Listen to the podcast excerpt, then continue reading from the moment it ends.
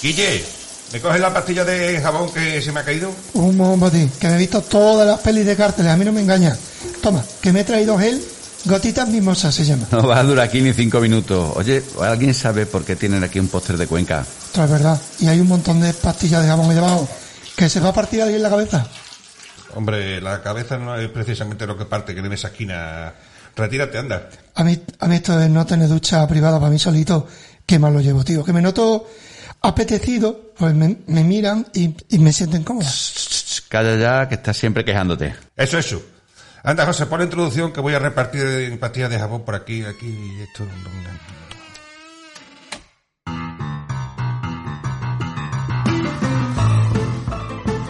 Bienvenidos a Solos en Casa.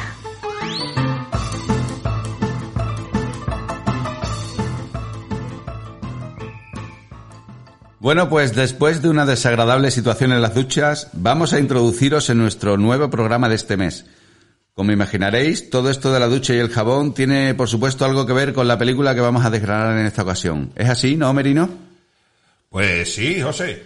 Tiene mucho que ver porque hoy nos toca, hoy ha sido elección mía, por supuesto, es una obra perfecta y redonda. Y nos toca hablar de una de las mejores películas, no solo de ambiente carcelario, sino una de las mejores de la historia del cine, que por lo menos, a mi humilde entender, es así, y, y de los miles de lectores de la página IMDB, la B minúscula, que son las siglas de Internet Movie Database. Qué bien habla. Sí, English Vocabulary. Eso. En esta página, pues, donde se registran las 250 mejores películas de todos los tiempos, ocurrió que resulta que en el año 2008, ¿eh? la película es del 94, pero en el 2008 desbancó a nada más y nada menos que al Padrino, como mejor película de la ¿Cómo, historia. cómo, cómo? Espérate, porque yo para decir esta frase necesito coger un gato.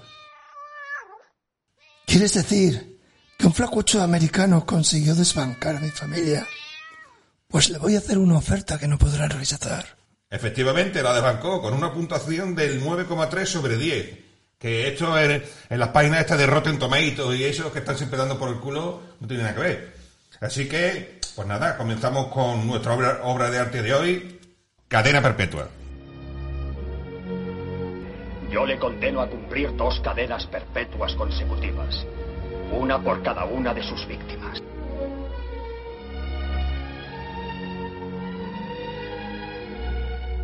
Bueno, pues iniciamos nuestra particular descripción de cadena perpetua, también llamada sueños de libertad o sueños de fuga en nuestros hermanos de Hispanoamérica. Bueno, podemos decirle también alias, ¿no? Sueños de libertad, alias sueños de fuga, alias cabeza cortada. Porque esto es una peli de delincuentes, una peli taleguera. Podemos decir que es la mejor peli taleguera que se haya hecho. Taleguera, tío. No, las talegueras son las, las de Las aquí. talegueras son las de aquí, las el, to- el Toretti y el Vaquilla, coño. Yo soy el vaquilla. Hombre, hay muchas películas talegueras Por cierto, ¿sabéis lo que es un taleguero? Que lo he descubierto hoy. para guardar a las perritas. No, perdona, per- perdón, perdonad, no, he hecho bien la pregunta. Hoy me he enterado de a quién le llaman también talegueros, aparte de los talegueros de, de los delincuentes, es a los médicos que reciben prebendas de los visitadores médicos. Qué barbaridad. Pues ahí tiene que haber algo con talega. De tocar la talega. ¡Ey, ey, ey! Por, por ahí le van los tiros, por ahí van los Se tiros. tenía talega para jugar los bolis. En, Sí. el los podcast, bolis. en el podcast de Dex, de Dex, de 10 extraños, ha salido- están- han hablado de- sobre el tema de la- los medicamentos y de la, la sanidad y del tema del laboratorio y tal, y he hablado de eso, de los talegueros, y son los médicos que reciben preventas, tío. Bueno, bueno, bueno. Empezaremos a hablar de, de laboratorios cuando tengamos algún tipo de patrocinio de ellos. Vale, vale. A ver, Mary, ¿por qué has escogido esta película? Y lo más importante, ¿por qué debemos hacer un podcast de ella? Yo todavía estoy mosqueado con lo de las pastillas de jabón. ¿eh? Amén. Eh, ya está, hombre, que eso ya ha pasado, rencoroso. Bueno, pues, hombre, debemos hablar de Cadena Perpetua porque es la típica película que al principio, pues, mm, parece que no es muy aceptada por, por los espectadores y sí por la crítica o al revés, ¿no? Muchas veces es la crítica la que la ensalza y los espectadores, pues, como que... Bueno, no. dobló, creo que dobló la, la recaudación. Al preso tuvieron 25 de presupuesto y 54 de recaudación, algo así. Pero para la magnitud que tiene la película, no es tampoco lo. Esta es la típica película que, que tú la ves y dices, Coño, voy a- voy a- vas al cine y dices, ¿qué vemos? Voy a ver esta, voy a ver aquella, vamos, va- vamos a entrar en esta. En- entras en la peli y resulta que cuando sales dices, hostia, ¿cómo me ha gustado esta peli? Y le dices a tu amigo el día siguiente, hostia, ayer vi una película que me gustó mucho. ¿Cuál es? Cadena Perpetua. El boca a boca. Ah, pues la veré. El boca a oreja. El boca a boca es otra cosa. Total. Guillermo, no empieces ya. Total, que con las pastillas de jabón y el boca a boca está un- raro que vamos. Yo he visto señores ahí haciéndose el boca a boca en la ducha. Y también, bueno, pues vamos a hacer un podcast, hombre, porque es una historia de, de- una historia de superación, de, de- de amistad, sobre todo de amistad, ¿no? De- de- de- de- entre dos hombres, sin que haya en ningún momento ningún tipo de atracción sexual, ni esto no es un Boy Mountain, ni es Amigos, no vamos. Te quiero Philip Morris, ¿no? Esas pelis que son de homosexuales, pero que son buenísimas. Y también debemos eh, hacer esta descripción porque es una historia de esperanza también. Una esperanza, cosa poco probable, la verdad, eh, de encontrarse eh, precisamente en, en una cárcel, en una prisión. Totalmente de acuerdo. Es verdad que hemos visto muestras de compañerismo, como en esas películas bélicas donde hay un sacrificio, un valor, donde no queda al compañero nunca atrás. Pero en pocas como estas se ha reflejado una amistad tan detallada y durante tanto tiempo en uno de los peores lugares donde se puede encontrar una persona. Bueno, pues si os parece bien, antes de empezar y de viajar en el tiempo eh, al año del estreno, diremos que fue la película fue dirigida por Frank Darabont y que sus principales protagonistas son Tim Robbins y Morgan Freeman. Además de que está basada en un relato corto de Stephen King, que es uno de los escritores favoritos de Mary, y que se estrenó en el año 94. Aquí el puntillita ya, sí ya había nacido, ¿no? Mira, el desaprensivo ese no me lo nombres que, que seguro que sé- estoy seguro que, que al final empieza a rajar de la película y decir que no le ha gustado, que, hombre, que está muy lenta. ¿A que sí, Guille? Esto estará ahora mismo pues, como los toros ahí en el burladero, echando, echando con las patas tierra para el lado, que de que salga y le dé paso José Manuel, va a salir, lo va a recibir José Manuel a puerta gallola. Seréis falso, si el otro día estabais peloteando con él cuando entró en directo. ¿Qué, qué, ¿Nosotros? qué? Ah, sí, pelote. Vamos. Yo se lo digo pocas veces, en su cara, en su cara se lo digo. Tiene, Sí, tiene sí. estrés postraumático. Venga, venga, venga, que nos montamos en el DeLorean y viajamos al año 1994. Five, four, three, two, one, zero. All engine running. Liftoff. Viajamos en el tiempo. Qué mareo, coño, cada vez conduces peor. Coño, había turbulencia. Venga, vosotros que ya estamos en el 94 y vamos a contar a la tropa qué fue lo que pasó en ese año, como hacemos en, en todos los programas. ¿no? El año internacional de la familia y el año internacional del deporte y del ideal olímpico 1994. Empezamos como siempre por las noticias más relevantes de ese año. Dale, Guille, internacional.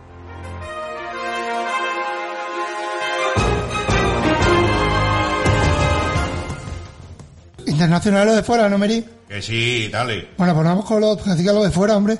Internacional empezamos por Ruanda con una de las matanzas más bestias de la historia y que realmente debería avergonzarnos el pertenecer a esta misma especie.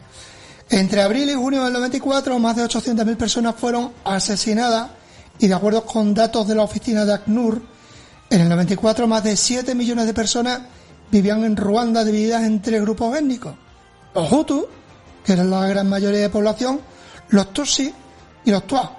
Y la muerte del presidente de Ruanda, un tip, bueno, lo tengo aquí apuntado el nombre del presidente de Ruanda y no lo voy a decir porque tengo la gafa de Lego.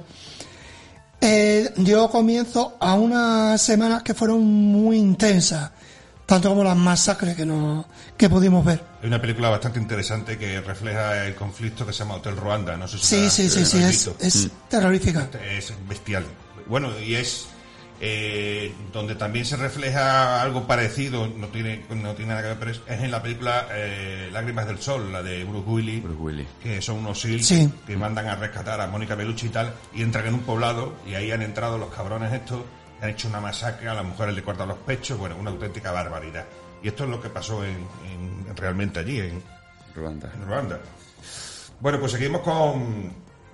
Hacemos un cambio, eh, todo lo contrario, y un paso adelante para ser, como diría, un, poco más humano. ¿no? El 10 de mayo del 94, Nelson Mandela se convierte en el primer presidente negro, además, eh, electo de Sudáfrica, porque eh, aquello fue un bombazo, eh, precisamente, y volvemos a- otra vez a las películas. El otro día han puesto una, que no recuerdo cuál era, creo que era Invencible.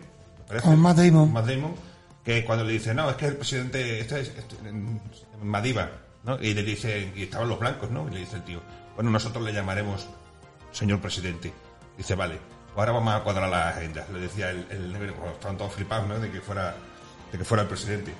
Eh, eh, la votación supuso el fin de 342 años de dominio de lo que se puede decir blanco y 46 de, de un régimen de discriminación racial conocido como apartheid. Eso todo el mundo que tenga una edad aproximada como la nuestra sabe perfectamente que incluso se hicieron hasta conciertos, no solamente para el hambre, pero también se hacían por el tema de, Contra el del apartheid. Mm. Eh, Mandela, de 75 años, fue recibido en el Parlamento sudafricano con aplausos por parte de, de los 400 diputados y dijo, la gente quiere el cambio y eso es lo que tendrá. Mi bala siempre en mi equipo con la cara de Morgan Freeman. Cierro lo de fuera con el 15 de octubre, cuando Yasser Arafat, el presidente de la OLP, Simón Pérez, el ministro de Asuntos Exteriores de Israel, e Isaac Rabin, el primer ministro israelí, recibieron el Premio Nobel de la Paz en 1994 por sus esfuerzos para alcanzar la paz en Oriente Próximo. Que a estos le dieran el Nobel de la Paz mm, como si a mí me dais el premio a Pelo Pantén. Esto se les ha olvidado ya, esta gente se les ha olvidado. mi abuela decía, cada vez que veía a a Yasser Arafat, decía, ¿y este tío con ese pañuelo en la cabeza todo el día? A mí lo que me pone un poco nervioso es lo del rabín. Eso me Rabín, pone a mí. rabín. bueno, seguimos con noticias nacionales. Pues nada, el, el 27 de enero del 94, en España, tacatá, huelga general. ¿Contra, contra qué? Con- pues contra el proyecto de reforma laboral emprendida por el gobierno de Felipe González. Era otro tiempo, ahora ya no se hacen huelgas, ¿eh? Ahora ya salimos... Bueno, los camiones ahora están haciendo un poquito ahora, pero bueno. Esta- 800.000 puestos de trabajo.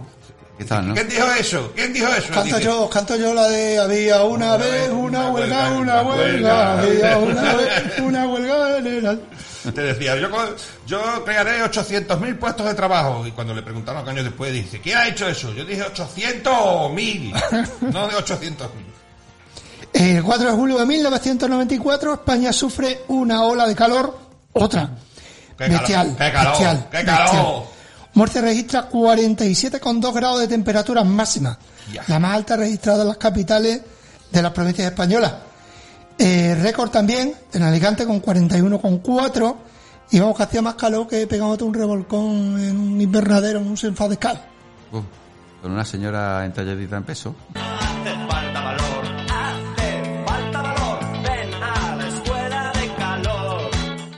Bueno, pues el 8 de julio, también del mismo año, en la Sierra de Atapuerca, que todo el mundo conoce ya como un enclave, pues como aquel que dice, el, el más conocido, uno de los más famosos. Clave, clave.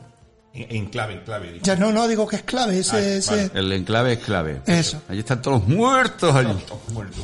Te descubren, pues, en el extracto TD6, el del yacimiento denominado Grandolina, fragmentos de, del hongo antecesor. Así, era una- como un hombre así como, como un agachado, con, el- con- con- con la, con la barbilla así para afuera, para afuera. ¿sabes? Me he tropezado con tres en las duchas iguales. De los que le llueve en la boca. Eso.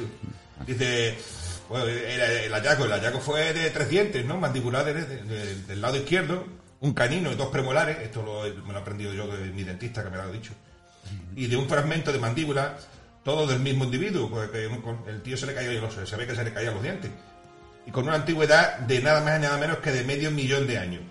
¿eh? Fue calificado por, por Edward Carbonet, uno de los directores de Atapuerca, como uno de los descubrimientos paleontológicos más importantes de, de- de este siglo y hoy en día sigue siéndolo. Si eran tres dientes y un trozo de mandíbula, eso sería que se ha currado por ahí con otro.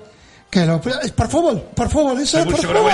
Uno del Barça- los- uno del Barça y otro del Madrid. Los antecesores se hicieron muy hooligans y tiraron todo de Burgos para arriba, para el Reino Unido.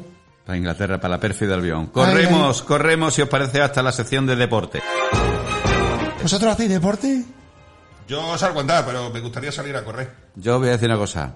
Yo a mí, si me veis correr, corre vosotros también porque algo chungo pasa. Seguro. Algo malo está pasando. Pues en deportes el evento más importante sin duda fue la Copa del Mundo. Llevaron la Copa del Mundo a Estados Unidos, que allí era el soccer, porque el fútbol allí es el fútbol americano. El tipo este que se ha retirado y ahora ha vuelto otra vez, se ha retirado 15 días. solamente. Eh, que además tenían un equipo muy chulo, muchos vinieron a jugar aquí además a Europa. Recuerdo a Tony Meola, el portero, Alexis Lala, a Balboa. Y Brasil y Tele se enfrentaron en la final del estadio Rose Bowl de Pasadena, donde salió victoriosa la selección carioca en una ronda de penalti. Allí fue precisamente donde le partieron la boca a Luis Enrique. Le metieron el codazo y le pusieron la nariz para atrás. Recuerdo también. Pues, se hizo, la- se hizo, se hizo amigo mm, de, de, de Tasotti. Tasotti.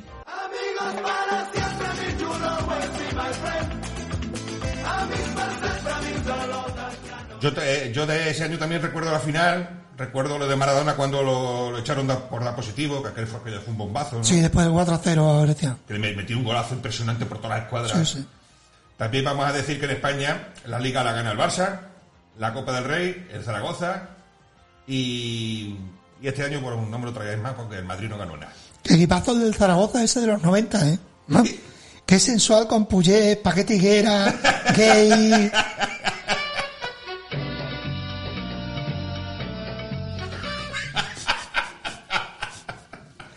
Bueno, que me lío.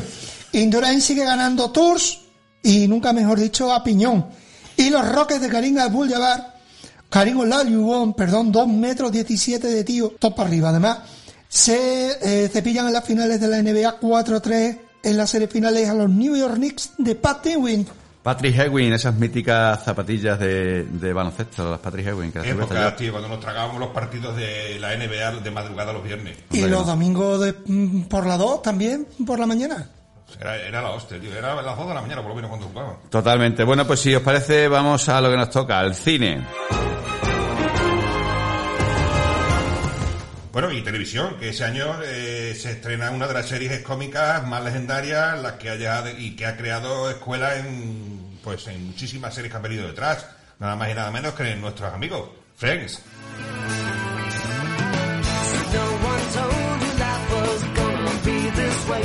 Pelis chulas hace años, algunas como Leyendas de Pasión.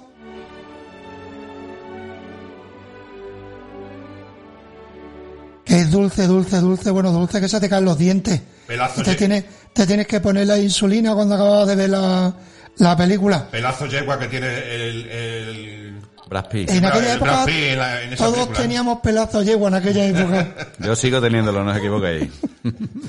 Otras como el Pulp Fiction y con su Bad Dance. It was a teenage wedding and the old folks wished them well. Speed, Ventura, Van Damme con Ty Cobb, que, se, que hizo aquella película que se, porque se abría de piernas como, como una bailarina. Street Fighter, la, la penosa adaptación del juego. Y también tuvimos, bueno, pues la gran favorita y... Y oscarizada ese año. Y oscarizada y la, y la mejor en aquello, en aquel año que fue Forrest Gump. Mamá siempre decía, la vida es como una caja de bombones. Nunca sabes lo que te va a tocar. que arrasó en los Oscars y también tuvimos por supuesto ese magnífico homenaje a, África que hizo Disney que fue el Rey León con Musampa, ¿no, Mary? con Musampa así mierda para ti A ver, ¿quién nos deja ese año? Pues Kurt Cobain se, se tira la cuchara. A la edad de 27 años en su casa de Seattle, una pena ¿eh? una auténtica pena las cabezas. Se pega, la verdad que se pega un disparo en la cabeza y según dio a conocer la policía de, de Nueva York, de Washington, perdón, pues Cobain dejó una carta de despedida donde confesaba que ya no sentía ilusión alguna por la música y no era capaz de entender por qué. Murió además sin ser consciente de que tenía una depresión, una depresión gorda, que la llevaba arrastrando desde que era pequeño y estas cosas que pasan, que no se diagnostican y no tienes al lado a nadie que te ayude a diagnosticarlas. ahí hemos tenido el caso ahora muy reciente de Verónica Forqué Por ejemplo. Os recomiendo, hablando de Kurt Cobain, en la lectura del libro, estuve viendo un libro que transcribía todo lo que anotaba y todo lo que dibujaba en una especie de, de blog de notas, en una recopilación de todos sus blogs y nos dan una idea del personaje y lo que le pasaba mm, por la cabeza. yo creo que mm, ya se veía yo creo que se reflejaba ya en, en- en su música algunas veces que, que él no estaba bien.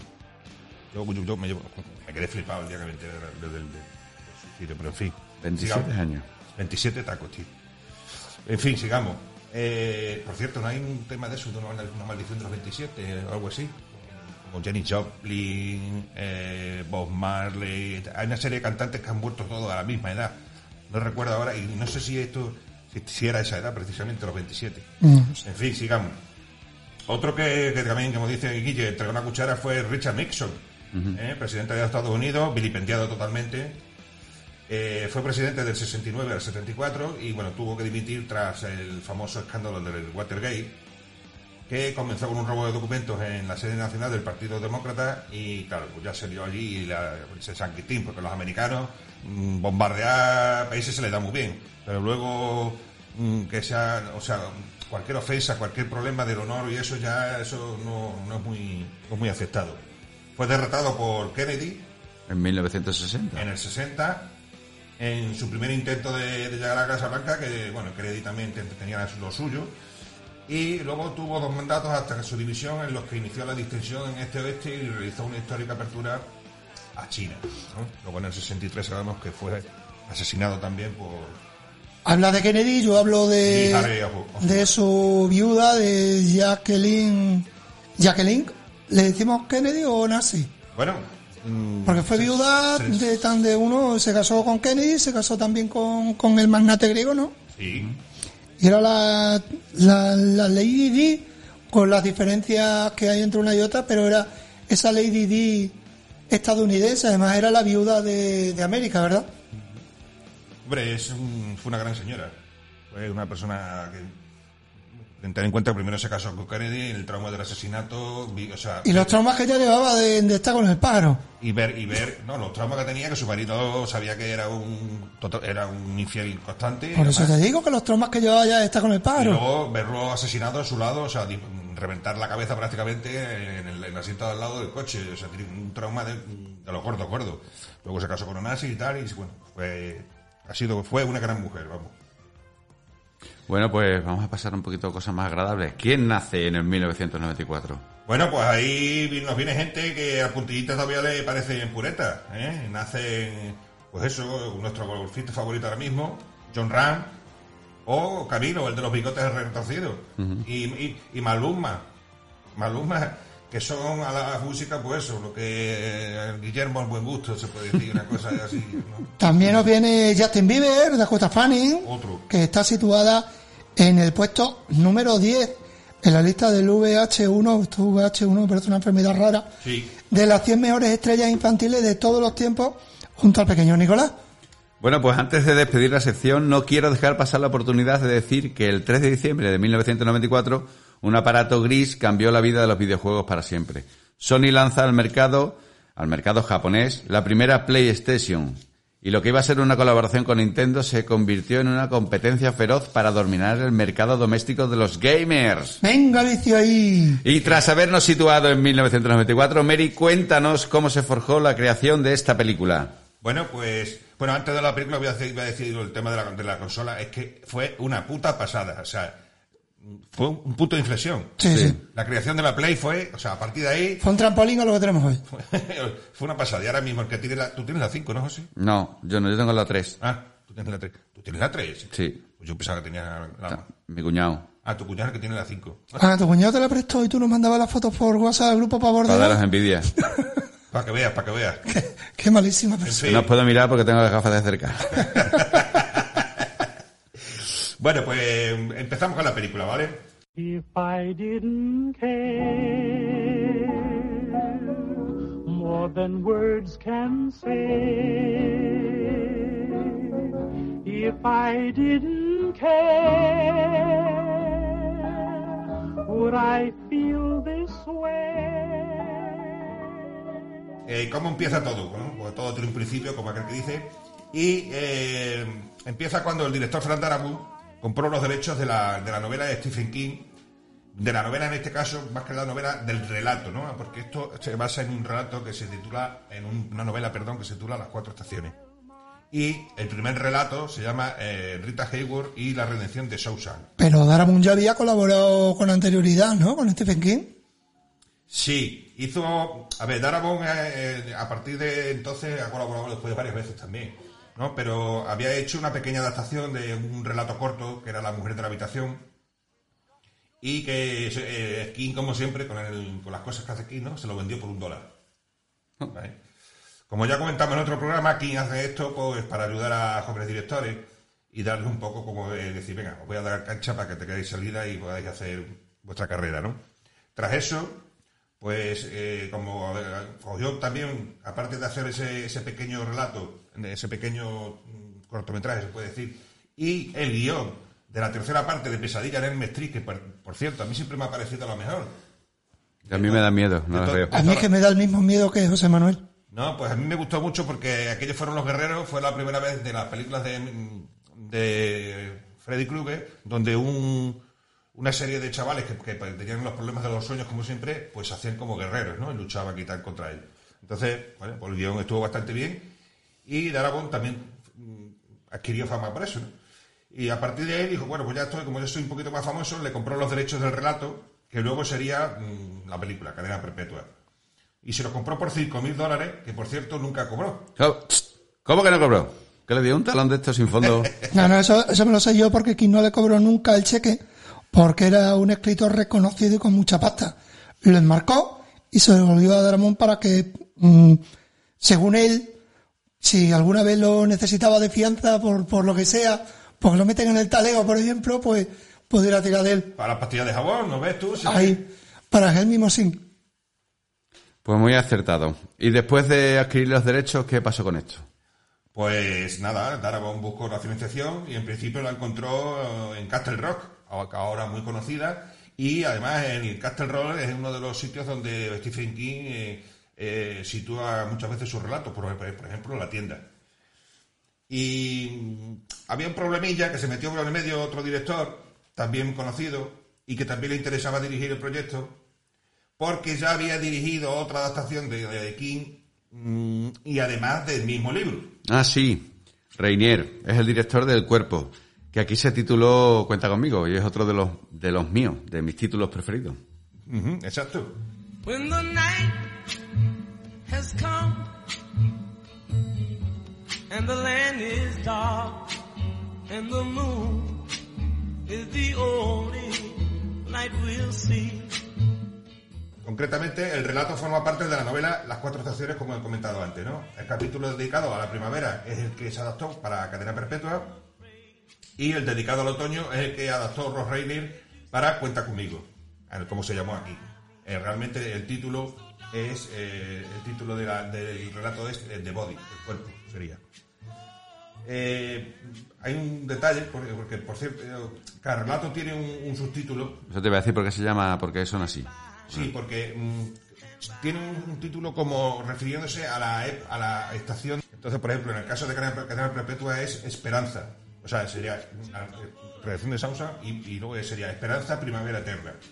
Y en Cuenta conmigo es Otoño de Inocencia. Por ejemplo, el segundo relato, que es otra película que hicieron también que se llamó Verano de Corrupción, siempre hace... Y luego el último capítulo es el que todavía no se ha adaptado, o, están ahí a ver si lo adaptan o no lo adaptan, y no me acuerdo ahora mismo cómo se la verdad, el que habla del invierno.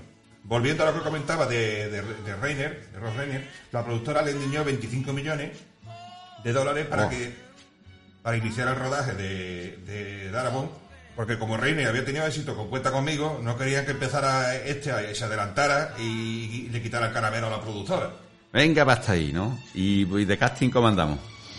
Bueno, pues el casting, como en todas las, las películas que se han hecho, sonaba este, se escuchó que el otro, y aquí había nombres, había nombres potentes. Estaba, estamos hablando de Tom Hanks, que no lo hizo porque se nos fue a, A la otra ganadora. a la, a la Oscarizada Forrest Gump, ¿no? Claro, Forrest Gump. Forrest Gump. se nos fue Gump y no pudo tomar parte en el proyecto. Eh, Jim Hackman, Robert Duvall y por sonar sonaron hasta Tom Cruise para hacer el papel de Tim Robbins y Tommy Williams, el, el, el preso jovencito que entró al que Andy toma bajo su paraguas, El guapito. el guapito, pues sonaba otro que era más guapito aún, que era Brad Pitt. Pasa es que Brad Pitt se nos fue con la de Leyendas de Pasión. también sonó Kevin Conner de Jesús, pero prefirió embarcarse en Waterworld y, y cargarse la carrera ya para siempre. Con el agua por pero, los tobillos. pero expli- especifica que Kevin Conner de Jesús lo acaba de decir tú, no, es que no hay ningún preso que se llame Jesús. ¿sabes? No, no, no, Vale, eso vale. ninguno. Y, pero, a ver, lo de Waterworld me pasa a mí lo mismo que con lo de la isla de las cinco cabezas, que yo rompo el melón, que a mí Waterworld me gusta. Como la La isla de la... La isla de las cabezas cortadas, la perdón. cabezas cortadas. Que a mí Waterworld me gusta, me gusta mucho. A mí me entretiene mucho esa película. Me gusta mucho. Eh, ve, por ejemplo, de Postman. De Postman es un, es Y un- no, un petardo no me horroroso gusta, que dura casi pero- tres horas. Pero Waterworld a mí es una peli que de verdad. Está entretenida con las motos bajo el agua y cosas Sí, de esas, sí, hombre. sí, sí. Pues mira, precisamente eh, el casting fue una- le- el, el elegir el casting fue una de las causas que afectó al principio a, a la recaudación de la película, porque estaba eh, constituido prácticamente, bueno, prácticamente totalmente por hombres. ¿no? Eso hoy en día ya sabemos lo que está pasando con el tema de la paridad y el tema de, de que tiene que haber la misma proporción de hombres Sí, y pero no mujeres. hay manera, aquí no Ya, pueden pero hacer claro, eso. Si estamos haciendo un relato de una cárcel de hombres, Cuando hagamos un relato de una cárcel de chicas, pues solamente habrá chicas, digo yo. Pues no, porque por ejemplo en la serie esta de Vis a Vis eh, estaban las chicas que son unas reclusas, pero los guardas son un hombre, ¿sabes? Entonces, en aquel momento, pues eso, que era un, eh, eh, las pelis de, como pasa muchas veces, ¿no? Eh, el, estereotipo, el estereotipo de cuando ah, vamos al cine con, nuestra pareja, en el caso de que sean heterosexuales, la mujer prefiere películas románticas y los hombres prefieren, prefieren- películas de, macho. de eh, de acción, de guerra, este tipo de cosas, ¿no? Mentira, ¿no? Porque yo conozco a chicas que le encantan ese tipo de, de películas y a tíos que les gustan las películas románticas. O sea que, pero bueno, eso marcó un poco también el tema de, el tema de la recaudación. Eh, otra cosa también fue que, que fuera un ambiente carcelario. Eh, un género que tampoco es que tuviera mucho éxito. A- a- Stallone había hecho también una que se llamó Encerrado, no sé si Sí, sí, sí, sí, sí, sí. También lo metieron injustamente en la cárcel y todo eso. Bueno, y el título, pues tampoco. La redención de Shawshank. Pues claro, la gente decía esto de que coño va, que no me estoy enterando. El caso es que la película tuvo para mí otro problema, que fue el de competir en el mismo año con Pulp Fiction y con Forrest Gump, como hemos dicho. Estamos hablando de hermanos mayores ya. Hombre, eso hizo que no tuviera tanta aceptación al principio, teniendo en cuenta con qué se jugaba los cuartos, aunque cuando llegó el momento de las nominaciones a los Oscars le cayeron siete, lo que hizo que se volviera a estrenar y a recaudar bastante más dinero que, que en la primera vuelta. Que mejor promoción, ¿no? Que, que siete nominaciones al Claro, Oscar. claro. Le pasó algo parecido a Pulp Fiction, que también fue nominada a siete y luego solo se llevó el guion original.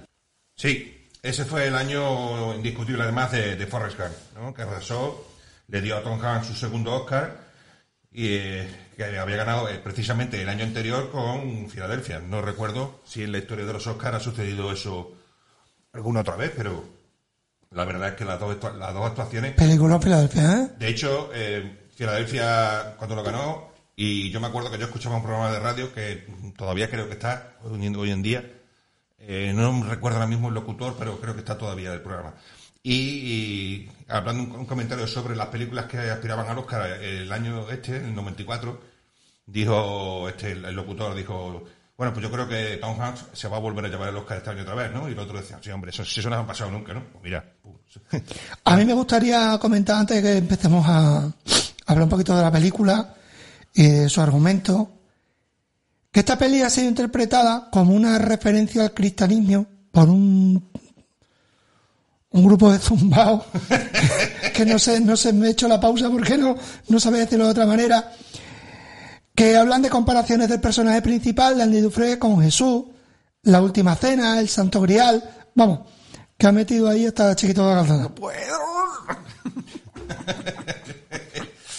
La verdad es que ese fue, eh, fue un, un tal Mark, Mark Kermode, que bueno, pues yo qué sé, la pinza completamente ida, ¿no? Eh, bueno, yo creo que no, no hay nadie al volante ahí, porque más interesante me parecen las experiencias que narran Freeman y Robin, por ejemplo, sobre lo que representó para ellos la interpretación de los personajes de Red y de Andy.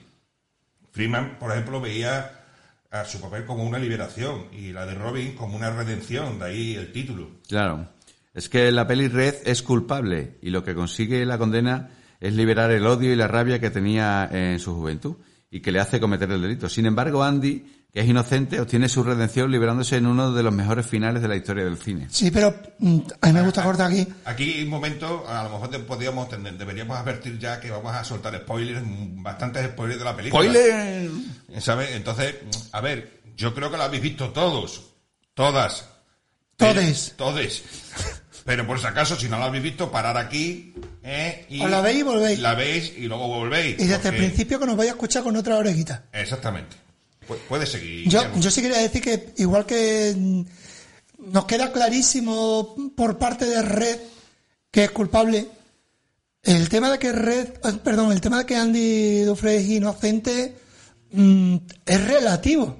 Hasta que no está bien avanzada la película, personalmente puedes creer que es inocente o no porque solamente tenemos su palabra y si bien es cierto, pues empieza, empieza la película con el tío mamado, con una pistola delante de la casa en la que está el golfista con, con la mujer, ahora que te doy, y ya de ahí pasamos al, al, al- No, no te adelantes, no te adelantes. Lo que queda claro es que si es inocente es solamente porque confiamos en lo que él dice, no hay prueba. Es el ambiente y la atmósfera lo que sí nos hace eh, querer que Andy sea inocente. Y por todo lo que le va ocurriendo en la cárcel como, y cómo lo vive, ¿no? Sí, porque además eh, cuando lo condenan, que es una escena eh, muy buena, que es un plano es un plano cercano de la cara, solamente de la cara de Andy, y cómo se va contrayendo y se va, cuando le están diciendo, le están leyendo la sentencia, que lo condenan a dos cadenas perpetuas, uno por cada asesinato. Entonces, mm, ahí ya tú estás viendo como diciendo, joder, pues yo creo que no, que es inocente con esa cara que está poniendo. Eh, mucho del ambiente y la tensión que nos transmite la película es, como siempre, gracias también a, la- a una banda sonora muy, muy acertada, compuesta por, por Thomas Newman.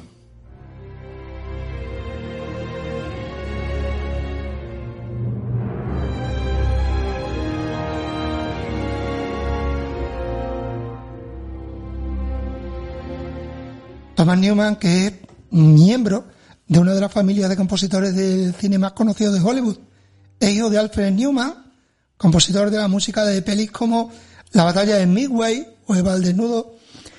Eh, su tío es Lionel Newman, que compuso Hello Dolly, y su hermano David, David Newman, ha realizado la música de pelis como Ice Age, Papa Canguro con Eddie Murphy, Smoochie con Robin Williams, ¡Oh, capitán, mi capitán! no, no, esa no, esa no. Su primo Randy Newman también es conocido compositor. Pues si enumeramos todos los trabajos no tenemos programa, ¿no, Mary? Bueno, pues, te puedo decir, eh, Spectre, por ejemplo, la de la de James Bond, Tolkien, la fallida película que recrea la, vi- la, la vida del creador del señor ¿De J.K. Rowling? J.K. Rowling. 1917, esa película con un traveling maravilloso donde se ve y te quedas flipado. Y, y yo creo que no miraron la película por ese, por ese traveling. Eh, Buscando a Dory, Pas- Passengers, la, la de en la parejita que está en el espacio y tal, Cin- Cinderella Man, la de la del de, Gladiator que hace- que hace de boxeador, Boxeador. Camino a la perdición, muy buena película de, de- de- también Tom Hanks. Estás nombrando, estás nombrando número uno, ¿eh? American Beauty, otra película que también Mira me, gustó muchísimo. Y otra que tiene un ambiente muy paralelo a esta, que es mm, y totalmente, vamos, es como aquel que dice una segunda parte, ¿no? Que sería La Milla Verde, que es también otra obra de Stephen King, dirigida por Frank Darabont y también con un, un Tom Hanks en estado de gracia. Eh, mm, he metido la pata. He dicho Mira Sorbino en, en American Beauty y, y no es Mira Sorbino, es Mena Subari. Que La de los ha coches, la de los coches. Ha habido ahí, Ya decía yo, la Sorbino ya no, ha habido ahí un lazo. hasta- no, no, no, no, no sale ya. eh, Hace poco que. La última vez que la vi fue en un capítulo de House. Juego, juego de palabras, me ha traicionado ahí el subconsciente. Bueno, pues Thomas Newman es claramente un compositor excelente que posee una forma única de entender la música. Con cadena perpetua, este gran autor compone una de sus obras más extraordinarias. Cada atmósfera, el genial uso de los instrumentos, la transparencia de su discurso, su emotividad. Hace aquí uno de, sus mejores trabajos con una banda sonora majestuosa y bella a la vez. Un canto de la libertad, composición de un gran maestro con un tema central que sucede a lo largo de la historia y que bien podría ser una exaltación de la música del cine. Yo la, comparo mucho esta, esta banda sonora original con la que tanto nos gusta, esta película italiana de Cinema Paradiso. Porque también es un canto al cine esta, esta banda sonora. Bueno, pues si os parece, empezamos a controlar el flime, como dicen allí en el, en el pueblo de tu madre, Mary. ¿El filme? Venga, arranca, Mary.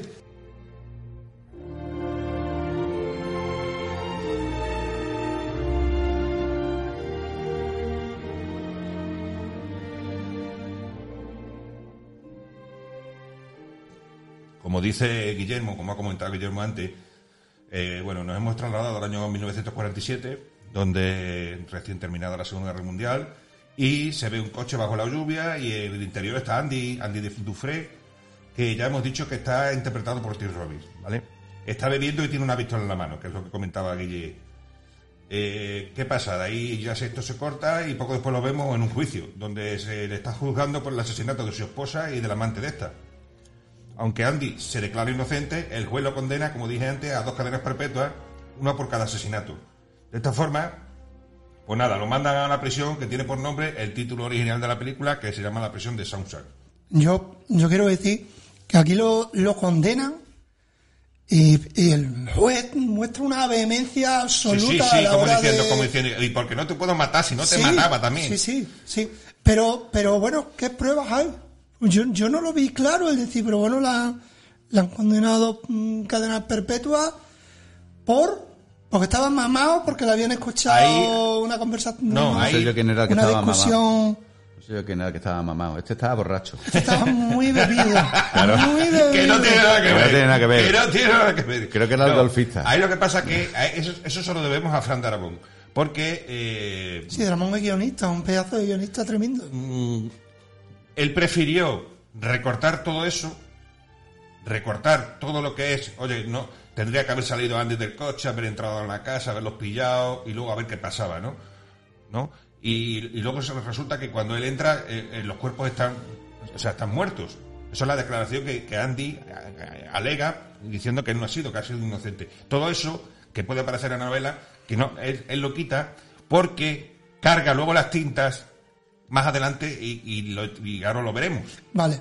¿Vale? Entonces prefiere no solamente dar una, una, sorpresa final, sino que son varias sorpresas las que suceden a lo largo de la película y también eh, prefiere dedicar más tiempo a, a la amistad, a cómo se va formando la amistad entre, entre, entre Andy y entre Red.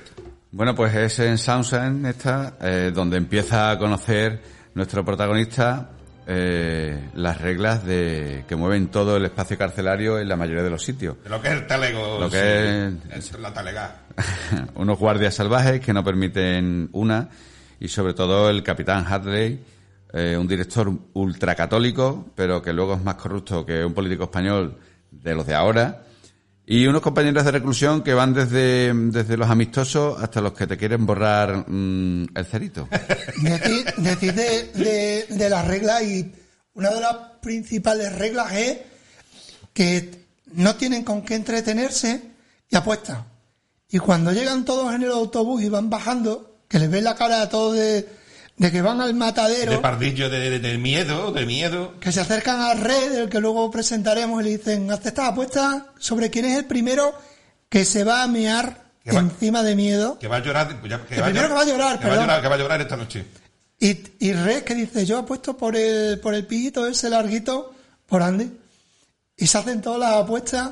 Y como, como dice José Manuel por la noche, le empieza a cascar uno al gordito, al gordito, le empieza a meter caña desde la celda y ya se desespera diciendo quiero salir de que quiero que ya aquí no tengo que estar, ya aquí no tengo que estar. Pero llega un momento en el que el que estaba mm, picándole para que llorara, porque había apostado que iba a ser el que picara, se le cambia la cara. Cuando le dan la salvaje paliza esta de que es brutal el palizón que le pegan al, al hombre nada más llegar, ¿no? La Claro, que primera a la antes le dice. "Cállate ya, cállate, cállate cállate ya". ya, cállate ya, porque ya se, ya sabía lo que venía, que venía el, el señor Hadley ese que más bien se podía llamar de otra forma, pero bueno, una- un carnicero. un carnicero Es como el auténtico. carnicero de The Boys, de la serie The Boys. Absolutamente. La verdad es que sí, que lo que dice José tiene razón, porque los problemas de Andy no es solo acostumbrarse a tener que vivir en, en, en un sitio donde vas a permanecer muchísimos años, sino también intent- intentar escapar de una banda llamada Las Hermanas que intentan violarlo cada dos por tres. La verdad es que mm, la verdad es que gracias al ingenio Andy consigue escaparse algunas veces de las violaciones, pero claro, cada vez que se escapa le pegan unas palizas que, que lo dejan, pues, porque siempre, como dice Red, como que, que no lo hemos dicho, pero eh, la película tiene muchísima narración en off, ¿vale? Muchísima narración en off. ¿Y por qué hay tanta... mm, Guille, te, te lo voy a preguntar a ti que tú lo sabes. ¿Por qué hay tanta narración en, en off en esa película? Porque está hablando con nosotros. Sí, pero aparte, ¿por qué? ¿No, no lo recuerdas? Yo tampoco. Pues yo os lo digo, porque Darabont se, se inspiró para el rodaje de la película en una película que hemos hecho aquí ya. Ah, bueno, hemos hecho eh, uno de los nuestros, Efectivamente. en el que se nos narra toda la historia. Por eso, por eso. Por eso la- él se fijó En el eso. libro, en el libro Red también es el que cuenta la historia, ¿no? Sí, eh, no me acuerdo, tío, hace tanto tiempo lo leí. Pero, pero la voz en off es, eh, además con la voz de, Morgan Freeman, que era el actor ¿no? de doblaje tan reconocido que pues ya ha fallecido también. Y, mm, él, se- inspiró mucho en eso, en uno de los nuestros. Tuvo buena inspiración. Bueno, eh, hace amigo de, acabamos de hablar de él, de Morgan Freeman, de RR, es el conseguidor. Tú si necesitas algo, se lo pides y él te pone el precio. Y, y ya que se presenta a Red, le, mm, le empieza, entre otras cosas, a preguntar por los que hay alrededor. Habla también de las hermanas. Porque le dice, necesito un, un martillo de gemas. Según me han dicho, tú consigues cosas. Puedo conseguir algunas cosillas de vez en cuando. ¿Podrías conseguirme un martillo de gemas? ¿Un qué? Un martillo de gemas. ¿Qué es y para qué? ¿A ti qué te importa? Y él le dice, lo primero que le dice es que no tiene ni puta idea de que es un martillo de gema ni para qué vale eso. Dice, bueno, ¿a ti qué te importa?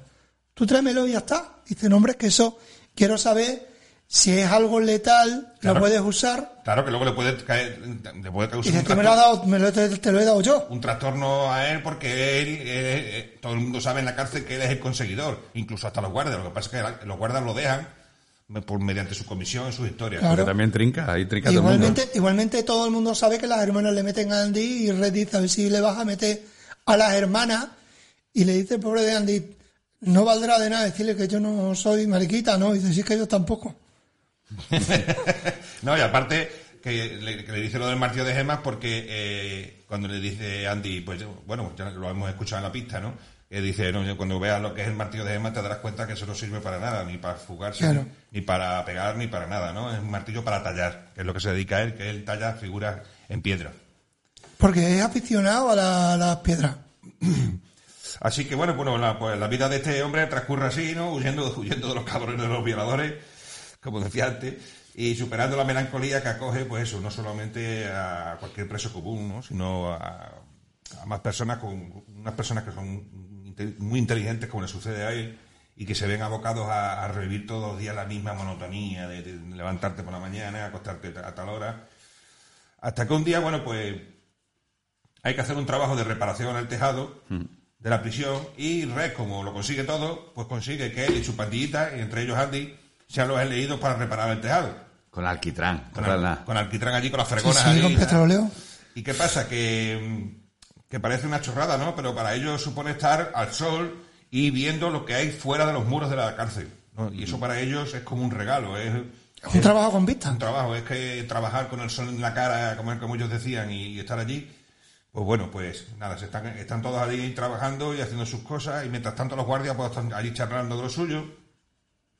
Y, y, en esto está el capitán de el capitán de la guardia, que es el, Carnicero, el de carnicero de los cojones este, que además todo el mundo lo conocería por el Kurgan de, de los, De los Inmortales. Inmortales, ¿no? Mortales. El que haya visto Los Inmortales, película de culto de los 80, pues sabe que es el Kurgan, ¿no? Y bueno, pues Otro el cabrón, otro cabrón. Otro cabrón. Allí le está contando que ha recibido una herencia de los hermanos, que se lo va a llevar todos los impuestos a Hacienda, que no sé qué, que no sé cuándo, tal, ¿no? Y aquí estaría bien recor- recordarnos, decir que no lo hemos dicho, que Andy, su trabajo era el de director de una entidad finan- de- financiera, era el director de un banco. Era un banquero. Y conoce perfectamente todos los entresijos fiscales y todas las normativas fiscales. Claro, entonces se le acerca y nosotros se quedan mirando como diciendo, ¿dónde va? ¿Dónde va? ¿Dónde? Y te- te- como diciendo, no te acerques, no te acerques a este. ¿no? Y lo único que se le ocurre decirle es, dice, ¿usted confía en su mujer? y el otro le dice, ¿cómo? ¿Cómo dice? Lo coge por el pecho y dice, quítalo del medio, que este tío va a tener un accidente. Señor Harley, ¿se fía de su esposa? Eso tiene gracia. Y aún la tendrá más cuando tengas que chuparme la polla sin dientes. Quiero decir que si no le preocupa que le pueda engañar o traicionar. Se acabó. Mert, échate a un lado. Este cabrón va a tener un accidente. Va a tirarle del No tejado. hay ninguna razón por la que no pueda quedarse con esos 35.000. ¿Qué has dicho? Los 35.000. ¿Los 35.000? Todos. ¿Todos? Cada centavo. Más vale que empieces a hablar claro. Si quiere conservar ese dinero, déselo a su esposa. En este estado se permite una donación conyugal de hasta 60.000 dólares. Y una mierda. ¿Libres de impuestos? Libres, señor. Hacienda no se queda ni un centavo. Tú eres aquel banquero listillo que mató a su esposa, ¿no? ¿Por qué debo fiarme de un banquero como tú? ¿Para que me encierren contigo? Es legal. Pregunten a Hacienda. Ellos le dirán lo mismo. Esa cena la graban tal cual. O sea, vemos una, una toma superior en la que el capitán está sujetando a dos metros de Tim Robbins por el cuello, colgando por los tacones para caer al vacío y realmente no hay ningún tipo de efecto especial ahí. Tal y como lo vemos. Tenían a Tim, pues no había presupuesto, y tenían a Tim Robbins cogido por, por arneses simplemente, pero vamos, mal resbalón hay un fallo de arnés y hay que tirar Se el harta, seguro. se harta bordillo, ¿no? Hay que tirar el seguro. Bueno, pues a partir de ahí es cuando Andy pasa a tener la protección por parte del capitán y de los gañanes de los guardias, ya que les ayuda a todos con sus problemas fiscales. Lo primero que hace el capitán es romperle, romperle la boca. no puedo evitar, no puedo evitar alegrarme cuando veo esta imagen, cuando le rompe la boca a las hermanas Al, al cabecilla de la Sí, hermana. al salir del hoyo por pegarle una paliza casi mortal a Andy, ¿no? Después de, de intentarla violar. Eh, que sale del hoyo, Se tiró un mes, se tiró un mes Sí. en el en el hoyo y el otro se tiró un mes y pico en el hospital. que eso, que desde que sale en el hoyo, ¡Me ha roto la nariz!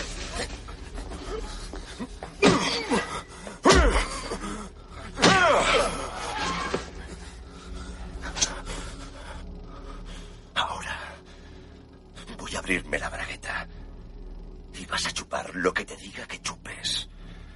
Y cuando acabes conmigo se la chuparás a Rooster. Le has roto la nariz. Tienes que recompensarle.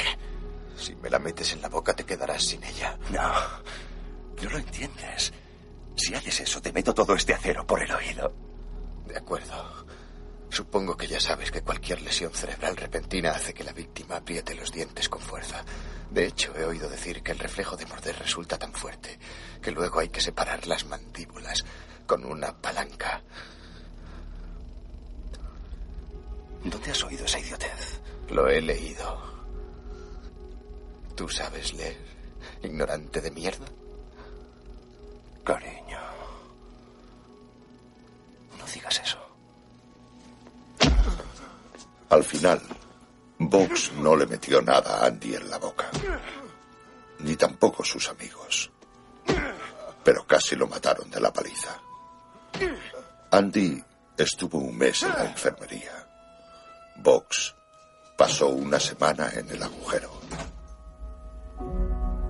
Puede salir, Vox. Usted manda, jefe.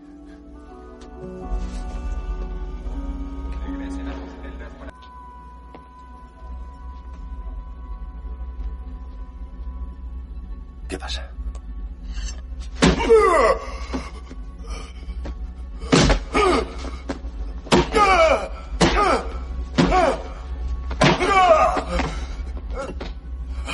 ¿A dónde va ese? Agárralo de los tobillos. ¡No! ¡No! ¡No! ¡Socorro! ¡Por favor! Dos cosas cambiaron aquella noche. Las hermanas nunca volvieron a tocar a Andy y Vox no volvió a caminar. Lo transfirieron al norte a un hospital de seguridad preventiva. Tengo entendido que desde entonces solo pudo comer papilla y purés con una pajita. Podríamos prepararle un buen recibimiento a Andy cuando salga de la enfermería. Eso suena muy bien. Le debemos unas cervezas. Y le gusta jugar al ajedrez. Consigámosle unas piedras. Totalmente a favor del primo de Zumosol.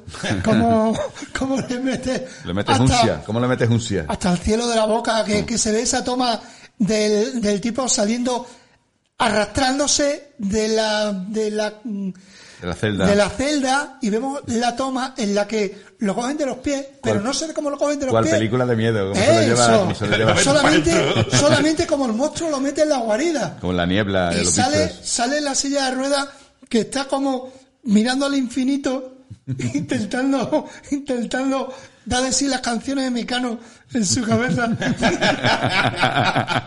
que se queda completamente groggy, ¿no? Dice, dice, a partir de ese momento se lo pudo comer con pajitas. Tremendo. Aquí hay que destacar que Andy ya empieza a ser un líder porque cambia la información fiscal que le proporciona el capitán por unas cervezas frías para sus amigos de trabajo, ¿no? Y así fue como en el penúltimo día de trabajo, el pelotón de convictos que había alquitranado el tejado del taller, la primavera de 1949, terminó sentado a las 10 de la mañana, bebiéndose una cerveza Pilsner helada, por cortesía del mayor cabronazo que jamás haya estado al cuidado de una prisión estatal. Aprovechen que están frías, señoritas. Ese maldito capullo incluso logró parecer benévolo. Nos sentamos a beber con el sol a la espalda y nos sentimos como hombres libres. Diablos, fue como si estuviéramos alquitranando el tejado de una de nuestras propias casas. Era como si fuéramos los señores de la creación. En cuanto a Andy, se pasó todo el descanso sentado a la sombra, con una extraña sonrisa en su rostro, mirando cómo nos bebíamos nuestra cerveza.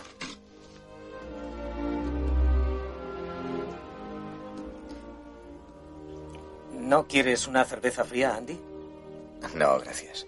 He dejado la bebida. Y a todo esto, el otro, el, el alcaide, que era, que era más largo que un día sin pan, también se está aprovechando de la sabiduría en materia de finanzas de Andy para que le blanquee el dinero que obtiene de sobornos a empresarios de fuera de la cárcel, ¿no, Guille? Este, este papel de, de, de alcaide en estas películas, fijáis que siempre es o es muy bueno, muy bueno, muy bueno, muy bueno, o es el tío más macarra como esto que si mm, vendía, yo no, no sé poner en pie ahora qué película era, que vendía las peonadas de los trabajadores, que, que eso es mm, delito, o sea, los, tra- los trabajos forzados en Estados Unidos son para gente que está con trabajos forzados, o sea, hacen carreteras nacionales, no sé qué, y vendía esos trabajos a gente, ¿no? O sea, Sí, siempre. que hace lo mismo, pero lo pinta como eh, lo hacemos para colaborar con la sociedad y realmente cobra por esos trabajos en, en negro porque Andy, Andy es mejor que la lejía blanca para la lavadora.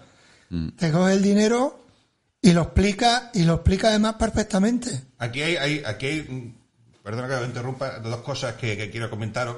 Que hay, realmente hay un sheriff en Estados Unidos que a, a los presos le hace esto. O sea, los tiene trabajando Sí, y, sí. los- y los viste de rosa. Y los, tienen, ba- y los tienen barracones. Y Y, les no pone- les tiene gimnasio. Dice que gimnasio nada, que eso es para ponerse fuerte. Y les pone música, leno- telenovelas. Tienen O telenovelas. sea, eso, eso es el punto primero. Y punto segundo que os quería comentar también es que el alcaide, que cuando lo eligió Fran Darabont para la película, eh, hizo la prueba, pero tenía un problema porque acababa de, cola- de colaborar en Demolition Man, la película aquella de... Sí, sí, sí, sí, sí. Vale, estaba en la película de Stallone con, con Wesley Snipes, ¿no? El- Wesley Snipes. Wesley Snipes. Y, y ahí en esa película aparece completamente calvo. Sandra, Sandra Bullock era también. Sandra Bullock también estaba así. A mí me encantaba, perdóname, hago, te, te tengo que cortar, porque a mí me encantaba cuando empezaba a decir tacos, porque solo tenía las tres piedras, las tres conchas no las podía utilizar. Para limpiarse. Y empezaba a decir tacos y la máquina empezaba a imprimir tickets de, de multa, Jack Sparrow o algo así, como el, como el pirata. Multa de tantos créditos, multa de tantos créditos, el, el hijo puta, tu muerto. Pues Perdona, este, lo que os comentaba, estaba, eh, está completamente calvo, entonces para hacer la prueba eh, tuvo, se puso una peluca y al principio en la película, las primeras tomas que, que sale, eh, tiene una peluca. Hasta que le creció el pelo. es curioso. Oye, el, el sheriff, el sheriff este más duro del oeste, es Joe Arpaio. Arpaio, Joe sí, Arpaio, Arpaio, Arpaio, sí. Arpaio, ay Arpaio, ¿saben? Que es el sheriff del condado de Maricopa. es que, Si es que es ya- es que de Arizona, o sea, que esto, que Arpaio, ay Arpaio del Maricopa. Pues este, este alcalde los tiene trabajando, entendemos que de balde, Mm. pero realmente cobran mucho menos que los promotores de la zona, y de hecho van los promotores de la zona que el Seri se pone hasta el culo de tarta, Sí. porque le dicen, mira, te ha hecho mi mujer una tarta. La abre y la tarta venía acompañada. Es como las tartas de, de una boda gitana, que le pinchan el dinero, el que quiere comer tarta, le pinchan el dinero en, Y en la tarta. Pues venía, acompañada por los billetes. La tarta y el sobrecito Y de decía, dile a tu mujer que no se preocupe por el contrato este, que no... Vamos, manganteo por todos lados, corrupción, ¿cómo? Vamos, como hasta ahora, vamos, como... Esto es igual que ahora, vamos. como, como aquí en España. La verdad que Andy, Andy aquí ya tiene un, parte, una- un papel muy importante porque se encarga de blanquear el, el dinero mediante una... Este crea, claro, como es un genio de la finanza, crea una persona ficticia, lo que hoy en día aquí se conoce como un testaferro. Y, y, pues ese crea, se tiene, tiene documentación, tiene su pasaporte, tiene una cuenta del banco abierta a su nombre. Tiene varias cuentas, de hecho, en varios bancos. Documentos, todos de una como si fuera una persona real. Y entonces con eso lo que hace es que eh, el dinero que recibe el alcalde, que es todo dinero negro, pues lo va introduciendo mediante eh, esos artificios y blanqueándolo. Es Ah. una, una trampa perfecta, se puede decir. Me encanta cuando lo explica, lo de... Te, te sorprendería lo que lo que se puede hacer con a través del correo o algo Sí, así. ¿no? sí, sí. Que, pero no habéis dicho nada de, de, y a mí me parece súper importante, del póster de Rita Hayworth. Cuéntalo tú, ya que lo has comentado. Pues Andy le pide a Red, cuando están viendo Hilda, en una sesión de cine que de vez en cuando le ponen a los presos, que si puede conseguir un póster de, de la Hayward esta. Este le dice que sí, por lo que Andy, una vez que se lo consigue, lo pone en la pared del fondo de su celda. Yo, yo tengo una, una anécdota de cuando era jovencito. Y es que vinieron, vinieron a casa de mis padres eh, las tres tías de mi padre. O sea, tres tías de, de mi padre del pueblo. Eran Claro, tres personas mayores, tres personas mayores que no sabían qué era eso del, del tinte del pelo, conocían la técnica a la perfección del moño y iban vestidas completamente de negro. Y mi madre le enseñó la casa y yo en, en un dormitorio. Yo tenía dos habitaciones. Una pues, se supone que era para estudiar y otra para dormir. Y en la de estudiar tenía un póster de Samantha Fox de rodillas, en tetas, en la playa, que podía tener unos 50 centímetros de ancho por metro y pico de alto. Y le dijo a mi madre, este es el cuarto de Guillermito, hicieron así las tres con la cabeza. y, y- y digo uno, hazlo con Guillermito.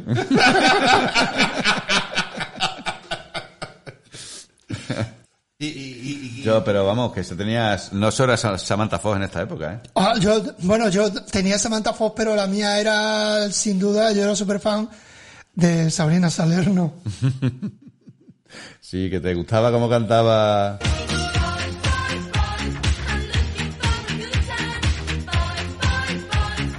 Ya, ya.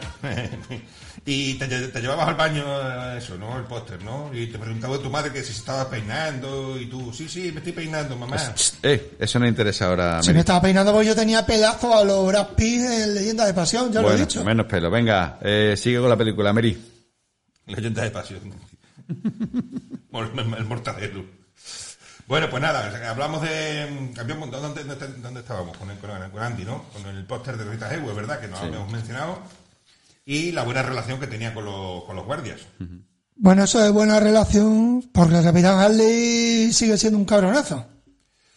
Eh, bueno, sí, Harley, eh, bueno, Harley y el alcalde, ¿no? Que siguen el plan machaque, como, como, como El alcalde que era, que era además muy, muy, muy, muy, mm, muy católico y, y está muy bien la primera toma de contacto para ver de dónde, cómo paseaba Andy cuando le hizo esto de, de quédate con todo el dinero al capitán Harley.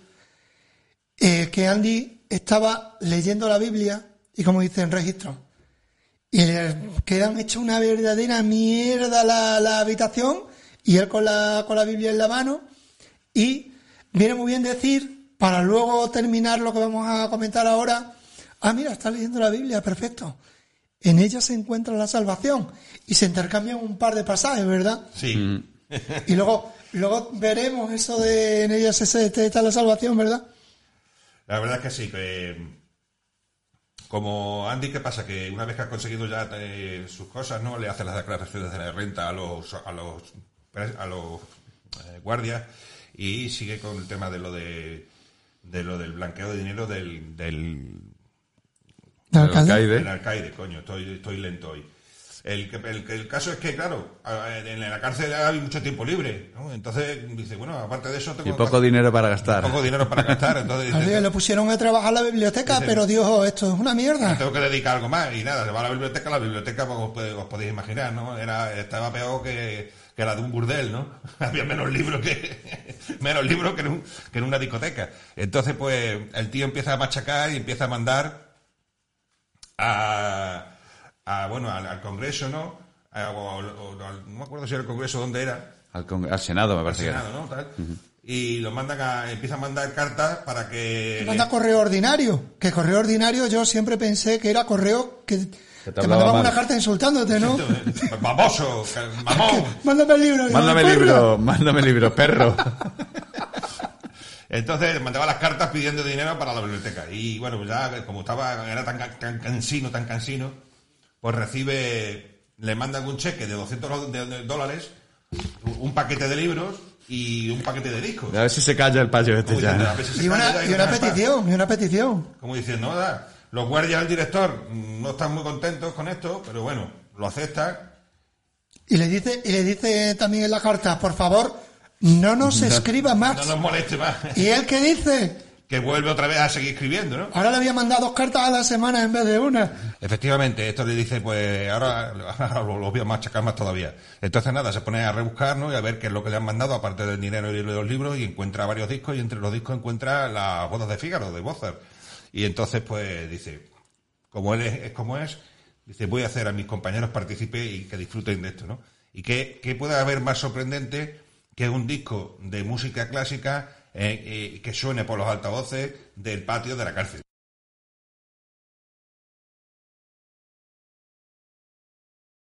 Mientras tienes al guardia que te estaba vigilando en el cuarto de baño, Que estaba cagando. guiñando, que lo encierras con llave y no le dejas salir. Entonces, ¿qué pasa? Que claro, empieza a sonar la música y el alcaide llama a, a Hayden ¿no?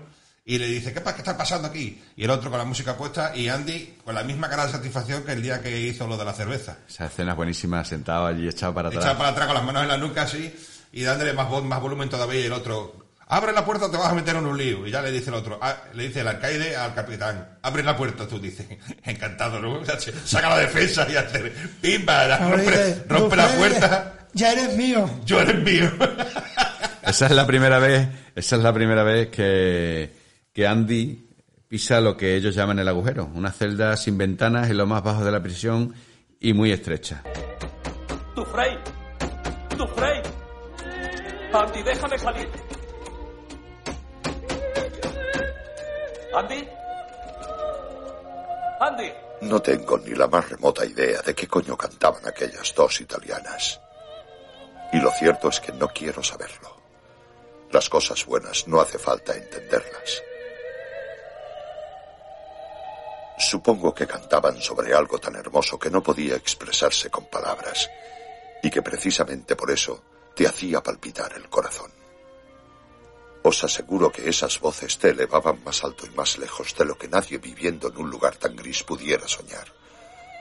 Fue como si un hermoso pájaro hubiese entrado en nuestra monótona jaula y hubiese disuelto aquellos muros. Y por unos breves instantes hasta el último hombre de Shawshank se sintió libre. Claro que al alcaide aquello no le gustó nada. ¡Abre la puerta! ¡Ábrela! Dufresne, abre esta puerta. ¡Apaga eso!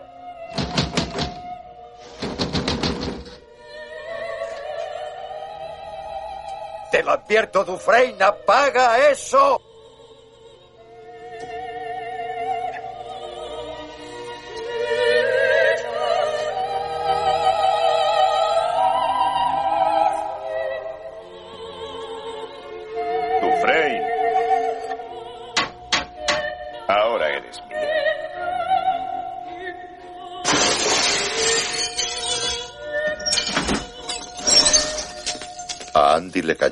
Semanas en el agujero por aquel numerito.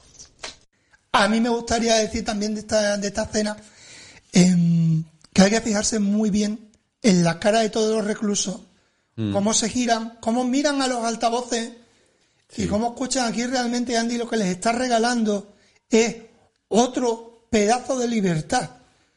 Eh, Reno decía, "Ay, la, la gorda aquella estaba cantando, yo no tenía ni pajolera idea de lo que de lo que estaba diciendo. pero, pero me gustaba. Pero otra vez, igual que cuando se estaban tomando la cerveza, eran libres. Mm. Estaban ahí como los lunes al sol, mirando para arriba. A ver, bueno, pues... Son, eh, son pequeñas perlas sí. que hacen que, que sus compañeros sientan admiración por él. Eh, es que de verdad yo, eh, eh, Andy es como yo. Yo es que, es que me veo, es que me veo. Sí, sí, te sientes identificado. Solo ¿no? te falta compañeros que te admiren Claro. y te respeten. Que efectivamente, con lo que dices tú, lo que decías antes tú, Guille, eh, ese momento de libertad que le da, esas son las perlas que va dejando, que va dejando Andy, porque Andy, mm, Andy no es como el resto de presos, ¿no? Andy, el resto de presos se ha acostumbrado ya, hacen su vida carcelaria y quedan a la espera de, de que, bueno, de que un día la sentencia pueda ser revocada o pueda ser cambiada por una libertad condicional. Y Andy no, Andy es una persona inquieta y Es un tío que para empezar, pa- para empezar no es como ellos porque todos los que están allí son gente, algo. son gente complicada. son parias, son gente que además... Son gente muy complicada porque todos ellos están cumpliendo prácticamente todos cadena perpetua. Y hay un chiste muy gracioso que, que hacen ellos siempre que cuando entra alguien nuevo le dice, ¿tú por qué estás aquí? Y dice, yo por nada, ¿no? Claro. Soy, soy inocente, ¿no? Entonces, eh, él, él realmente... Mi abogado la cagó. Nosotros seguimos pensando que es inocente, ¿no? Seguimos pensando que es inocente, pero por, por, por la actitud, por la forma de ser que tiene, por ser un, genio entre, como aquel que dice, ¿no? Es un, tuerto en el reino de los ciegos. Entonces, pues, una vez le he hecho, de hecho le pregunta a, Andy, le pregunta a Red si no le gustaría estar fuera y este le, Red le dice que tal, eh, a mí es un diálogo que siempre me, que me se me quedó muy grabado, ¿no? Dice, no, yo no, yo ya estoy institu- institucionalizado. Es que es difícil de decir. O sea, ya, ya han formado parte ya están acostumbrados a que un guardia le diga que se tiene que levantar, un guardia le diga que se tiene que acostar, si están trabajando y tienen que ir a servicio, le tienen que pedir permiso al guardia para que para ir a servicio. O sea, ellos se han acostumbrado a eso ya y cuando lleva 15 o 20 años, pues eso, se, se, se convierte como ya en... Lo han normalizado. Claro, eh, ya es su vida total. Y Andy no es de ese tipo de, de persona. Sí, porque hay que comentar que Red y otros presos pasan revisiones de su condena a lo largo de la película para ser evalu- evaluados y ser considerados o no por un tribunal si son aptos o no para rese- reinsertarse en la sociedad. Y como estos son rechazados una y otra vez, una y otra vez, aunque ellos intenten poner su mejor cara y sus mejores argumentos, ¿no? Sí, es verdad, José, muy bien ahí, corrigiendo al quite y ahí estando atento. Em, ya a estas alturas de la película, Red posiblemente haya ido al menos dos veces a la revisión, porque la primera es, según llega Andy, o un poquito antes de llegar Andy, hace la primera y le dice a ese tribunal que le pregunta, ¿está usted ya rehabilitado? Y dice, oh sí, estoy muy arrepentido. Les dice lo que quiere con ellos. Entiendo, claro, entiendo, entiendo que lo que yo hice, aquel era un, un chaval, vuelve ahí, ¿está usted? Sí, eso era un chaval perdido, mm, soy otra sello. persona nueva. Con la escena del soy- sello, claro. Y se le ve el sello denegado, denegado, siempre igual, ¿no?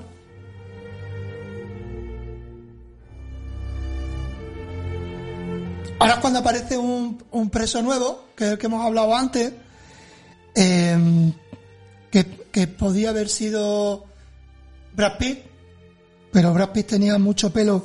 Para este, este tenía más pelo que... Que el- más que- pe- que- más que el- patillas que pelo. Que él lavaba un cuartel. que es un chuletina y que Andy Andy lo recoge, como hemos dicho antes también, Andy lo recoge, le enseña a sacarse graduado porque dice, bueno, este es un tío joven, viene para un, un año y medio creo que iba, Sí. porque era por un robo de un televisor, viene para un año y medio, tiene una chica que le está esperando, que está embarazada creo, y Andy dice, bueno, pues si tiene la chica fuera, viene para poco tiempo, un chaval joven, tonto no es porque es espabilado, vamos entre todos a intentar hacer algo de este para cuando salga que no siga otra vez en lo mismo y se termine convirtiendo en esto porque el chaval ya venía de unas cuantas cárceles y vamos a intentar si te sacas el graduado y aprendes tú cuando salgas en una época de 1900 ya sobre los 60 Ya era la época de los 60, ¿no? Mm, Bueno, pues si tú tienes ciertos estudios, aunque seas graduado, sí puedes acceder a determinados trabajos. Sí, porque. mm, Porque es lo que dice Rey, ¿no? Dice, el chaval nos cayó gracioso desde el primer momento, porque empezaba, venga, vegetarios, moveros, no sé qué, no sé cuándo, que tenemos que hacer el trabajo y tal. Lo que pasa es que es un personaje, ¿no? Guillermo, que tiene bastante importancia. Tiene mucha importancia y la importancia nos la va a dar un poquitín más, más adelante de la película. Nos la va a dar más adelante de la película porque contando, él, conoció a Andy, eh, Andy hizo cosas por él, pero hubo una conversación con Red. Eh, aquí es que pasa lo siguiente. Eh, Resulta que en un, como aquel que dice, en un quizá exceso de- por parte de Stephen King, ¿no? De coincidencias, porque es una coincidencia muy, muy, muy, muy coincidente, como aquel que dice, si se puede decir esa palabra. Pero el mundo carcelario es un pañuelo. Ya, pero bueno, eh, resulta que eh, este, este chico, eh, to- eh, Tommy. Tommy, Tommy Williams. Tommy Williams, que por cierto le hemos dicho que era el novio de Ali McBeal Sí. en la serie de Sí. Eh, este chico eh, eh, venía de otra de otra prisión y pues bueno pues, salió lo volvió a cometer delitos y, y lo meten en esta no y en la otra prisión resulta que tenía un compañero de celda y ese compañero de celda le confesó en su día que él se cargó a una pija y a, un- su amante y le, le echaron las culpas al marido que era un banquero ya ahí como aquel que dice os podéis imaginar por dónde van los tiros ¿Qué pasa? Hace unos cuatro años estuve en Thomaston condenado dos o tres años por robar un coche. Fui imbécil por hacerlo. Cuando solo me quedaban seis meses, llegó un nuevo compañero, Elmo Blatch. Un cabrón muy nervioso. La clase de compañero que rezas para no tener jamás, ¿me sigues? Condenado a entre seis y doce años por robo. Me dijo que había robado en cientos de sitios. Me parecía imposible con lo nervioso que era. Te tirabas un pedo y saltaba un metro en el aire. Hablaba sin cesar. Hablaba, no paraba, nunca cerraba el pico. ¿Dónde había estado? Los golpes que había dado, las chicas que se había follado, hasta la gente que había matado. Personas que le cabrearon. Así me lo decía. Hasta que, una noche, entre risas, le dije, oye, Elmo, ¿a quién has matado? Y me dijo, Una vez conseguí un empleo recogiendo mesas en un club de golf.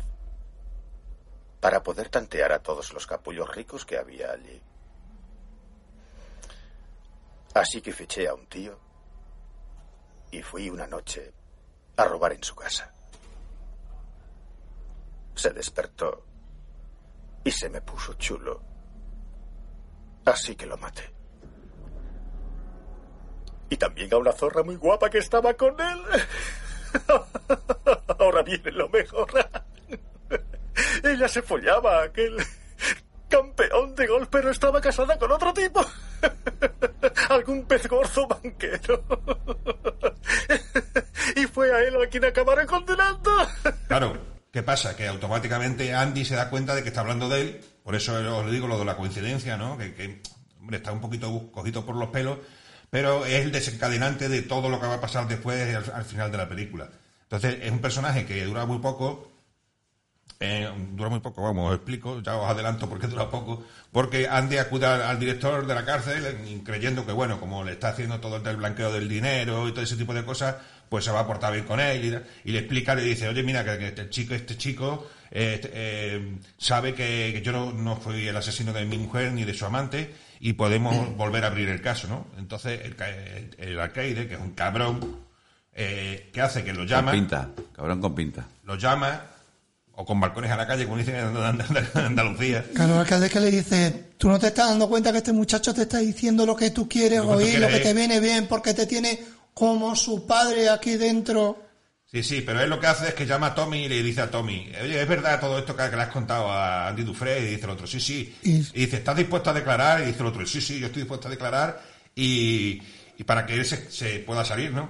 que tengo que hacer una cosa y me tienes que convencer de que de verdad declararía para decidirme si hago o no hago lo que quiero hacer, le decía al alcalde. Claro, y el alcalde... Ayúdame, chico. ¿Qué, qué pasa? Que dice, hostia, mm, se me va a acabar el chollo. O sea, si, si este tío confiesa, Andy queda libre y yo se me acaba todo, el- todo el, se me cae El trinque, todo. el trinque. Claro, todo el trinque que tenía, todo el blanqueo del dinero y tal. Entonces, ¿qué provoca? Ya antes, ya antes había metido a Andy en el, en el, En el agujero, por segunda vez. Porque le dijo, pero, pero ¿cómo es usted Tan obtuso. tan obtuso? Y obtuso yo, hasta luego. Y luego es cuando habló con el chaval y bueno, Se acabó. Pues nada, manda al capitán que lo asesine. Y entonces el chaval lo, lo citan fuera, él sale y lo- el capitán desde lo alto de la ventana con un rifle lo, lo mata y, y acaba con él. Como si se fuera a escapar. Se estaba escapando. Que fue esto. Yo creo que este es el punto de inflexión de, de Andy para hacer lo que hace después, ¿no? Al darse cuenta de que no va a poder escapar de, de las garras del alcaide de la prisión y debido a su trabajo de, de blanqueo, nunca va a poder obtener la condicional. Y es por eso por lo que cuando sale del agujero le habla a Red de, de que su tiempo ha terminado en la cárcel. Ya, mm, ha sido ya ahí, ese es el punto de inflexión, ¿no? Lo hace, lo que hace pensar a Red que este mm, se va a suicidar. Se ha el tiempo, pero el tiempo. Sí, pero total. Y es ahí donde le habla de Ciguatanejo, el pueblo ese mexicano a orillas del Pacífico. A ver, yo voy a comentar que me ha dado por buscar en el Google Maps y Guataneo y es una pasada. Te has hecho un Jorge. Me he hecho un George por ilustrar, que es una ciudad turística ubicada en, en la costa del Pacífico de México, al noroeste de Acapulco, y es conocida por sus playas que son preciosas, como una que la ropa que es, que es extensa, y la larga playa de arena del Palmar, que es la más importante de la vecina localidad de Ichapa. Like si queréis ir también a Cihuataneo. Eh, eh, es curioso que una, pa- una, una playa donde la gente se quita la ropa se llame la ropa. Se llama la ropa. Y hay un plato de comida que es Y la ropa playa. vieja, ¿no? Y, y luego que la, que la playa más larga sea el Palmar. bueno, pues que Andy le dice que se vaya con él, pero claro, Red dice que, vamos, que este está de coña, ¿no? Ya que Andy está contena- condenado a dos cadenas perpetuas y no tiene a la vista ninguna junta de revisión. Por lo que, por eso de, es lo que tú dices de que, que este se va a quitar el medio, este se va a colgar.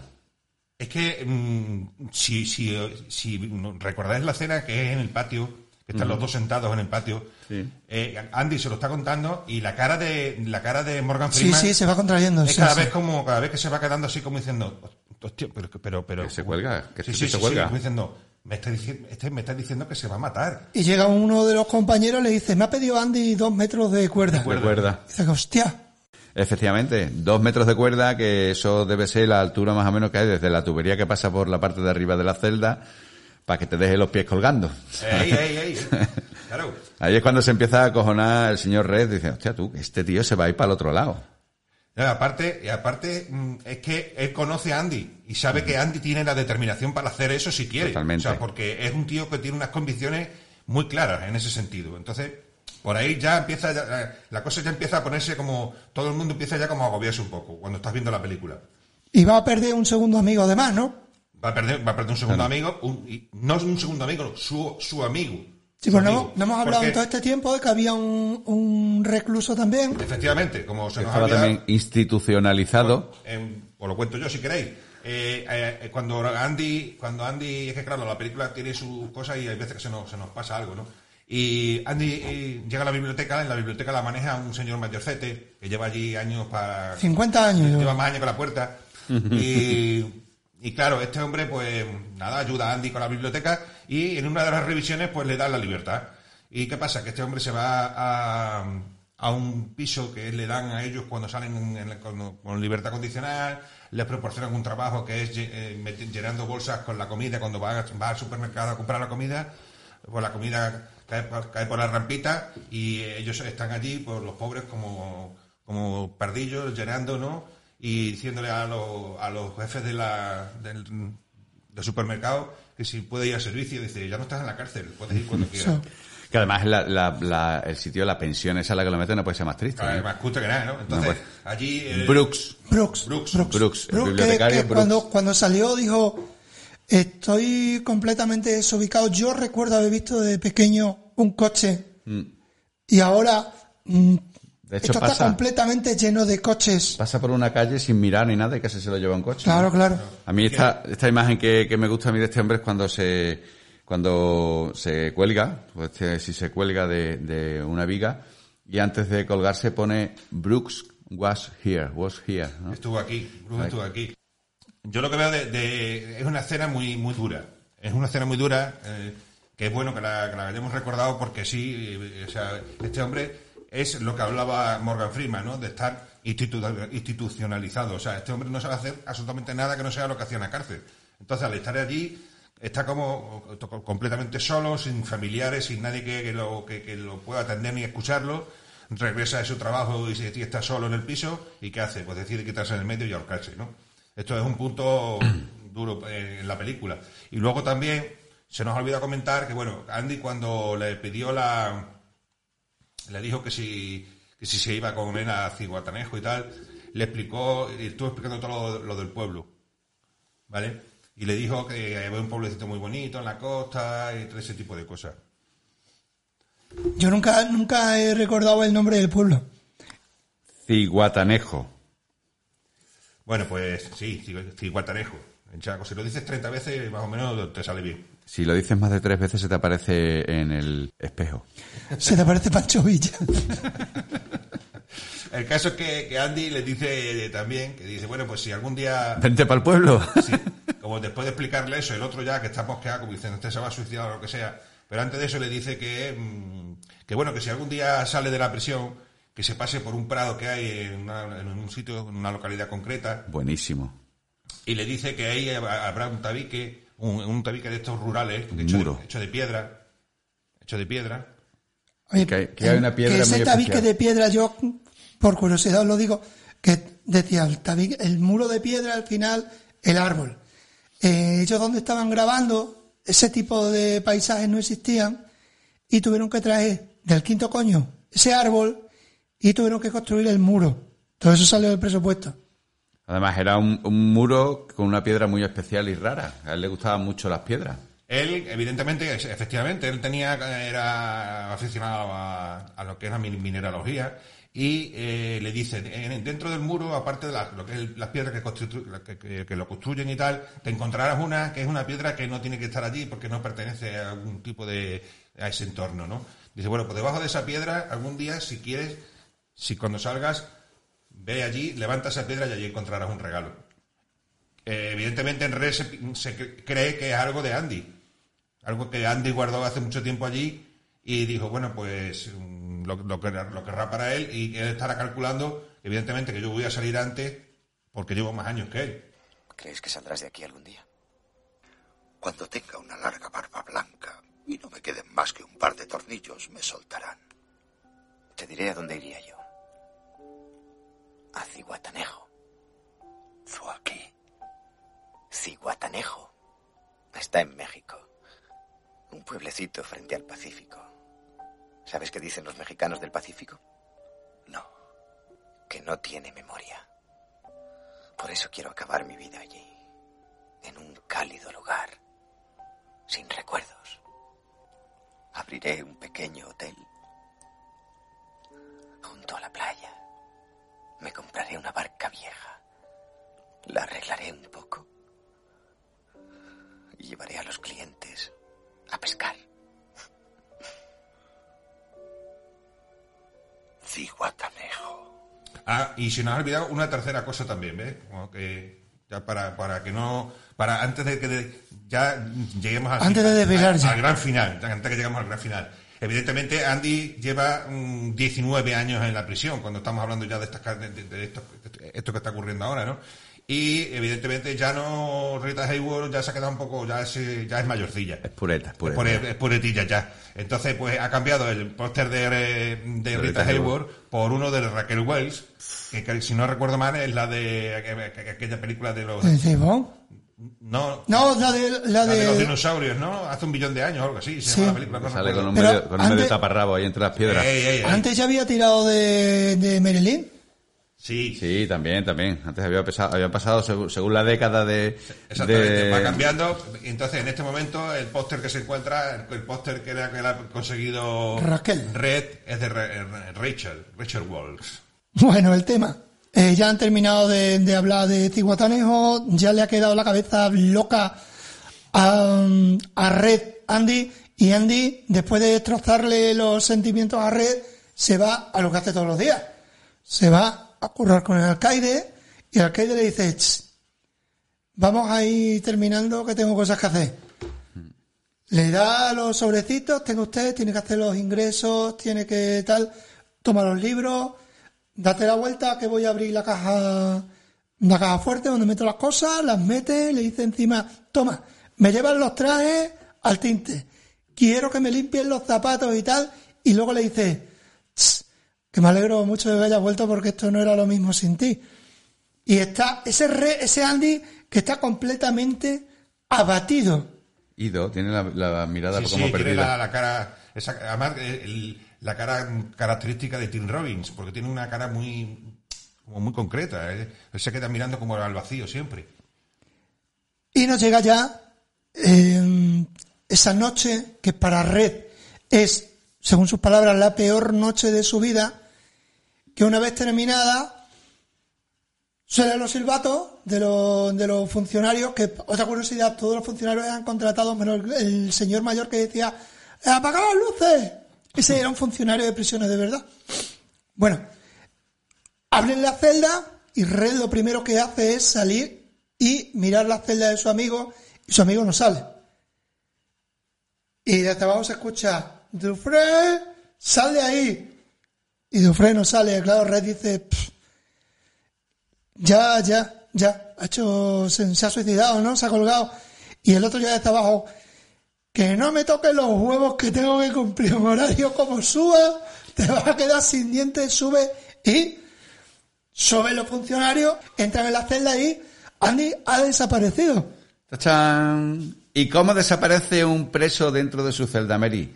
No me las quiero dar de listo, ni el niño Vicente, pero yo hace un ratito que he dado un dato que era una pista, como las novelas de Agatha Christie. pues sí, pues claro, porque es verdad que eh, la- las celdas se abren todas a la misma vez, eso lo hemos visto en casi todas los- las películas carcelarias, y los presos tienen que salir de la celda y ponerse eh, de- enfrente, lo que es, siempre hay una barandilla ¿Para recuento? el recuento. Y salen todos menos Andy. Claro, al no salir, Red, que todavía no ha mirado dentro de la celda porque no puede mirar, porque tiene que estar quieto para que lo cuenten, se me se lo imagina, dice, este va a estar colgado, ¿no? Entonces, cuando llegan todos los, todos policías, como ha contado Guillermo, y entran y ha desaparecido. Y como bien dice José, ¿cómo ha desaparecido? Pues nada, empiezan, resulta que Andy se ha escapado a través de un túnel que lleva 19 años construyendo y que tapaba con los pósters de Rita Hayworth, de Marilyn Monroe y de Rachel Wells. Que decía Red, tardará 200 años en hacer un túnel Sí, con este tardó- Martí. Decía, hijo de puta, tardó 19. Tardó, 10 tardó 19, es buenísimo, es buenísimo eso. Y dice, a partir de que, claro, el, el director de la cárcel arranca el póster y ahí comienza una serie de flashbacks No lo arranca, perdona. El, el director de la cárcel le monta un chocho monumental a los funcionarios y dice, ¿cómo hostia? Me dices que este tío ha entrado hoy y que hoy, no, anoche y hoy por la mañana no está. Todo este tiempo ya, el tiempo va pasando. Y me estáis jugando... Claro, el otro dice, este hijo de puta se ha ido, sabe todo y mm, mm, mm, se me va a caer el pelo. Estaba más tenso que Marco sorpresa, Estáis todos sorpresa. en contra mía. Coge, coge la figura de ajedrez tallada y empieza a, a meterle pedrada. Y dice, la culpa es tuya. Le tira uno, la culpa es tuya. Le tira al otro. Y hasta de la fulana esta, le tira, Las figuritas. le las tira figuritas, ¿no? la figura de, de ajedrez a- al póster. al póster y la agujerea. Que a todo esto, en Padre de Familia hay un, un homenaje a esto que os aconsejo verlo. Buenísimo. Y ahí es cuando quita el póster y ve todo eso y Rey nos cuenta, ¿no? Claro, y ahí nos empiezan una serie de, de flashbacks que eh, te explican pues cómo, cómo Andy ha planeado la fuga, cómo, Buenísimo. cómo, cómo lo ha realizado, cómo se ha arrastrado por una canalización de agua, de, de aguas fecales, de, de mierda, así como, como, como suena, y ha salido a la libertad bajo una lluvia intensa que lo limpia. O sea, es que no se puede... Se, 500 metros y la imagen tremenda, ¿eh? era, dijo, se arrastró como tres campos de fútbol, ¿no? Dice eso, ¿no? Dice, es uno de los, la verdad es que es uno de los mejores finales para cualquier película. Y, todavía, todavía nos queda lo mejor. A Andy le encantaba la geología. Supongo que encajaba con su naturaleza meticulosa. Para él, el tiempo transcurría despacio, como en la era glacial. La geología es el estudio de la presión y del tiempo. Y de hecho, eso es lo único que hace falta. Presión y tiempo. Eso y un póster bien grande. Tal como dije antes, en la cárcel un hombre hace casi cualquier cosa para tener su mente ocupada.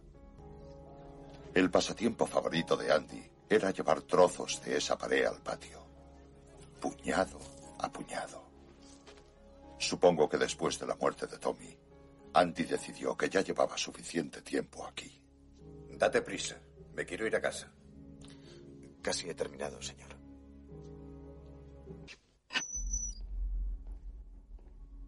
Tres ingresos esta noche. Andy hizo lo que se le mandó. Dejó esos zapatos como dos espejos. Los guardas ni se dieron cuenta. Yo tampoco. Sinceramente, ¿cada cuánto te fijas en los zapatos de otro hombre?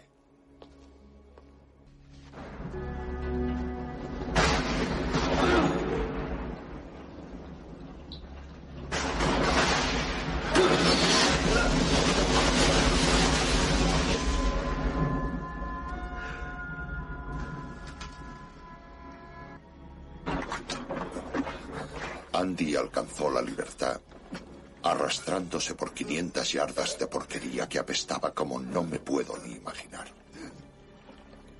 O quizá no quiera imaginármelo. 500 yardas. La longitud de cinco campos de fútbol. Cuando Andy sale, yo quiero, quiero decir, cuando Andy sale de la tubería de desagüe, a mí me, me resulta una alegoría al nacimiento, nace un nuevo Andy.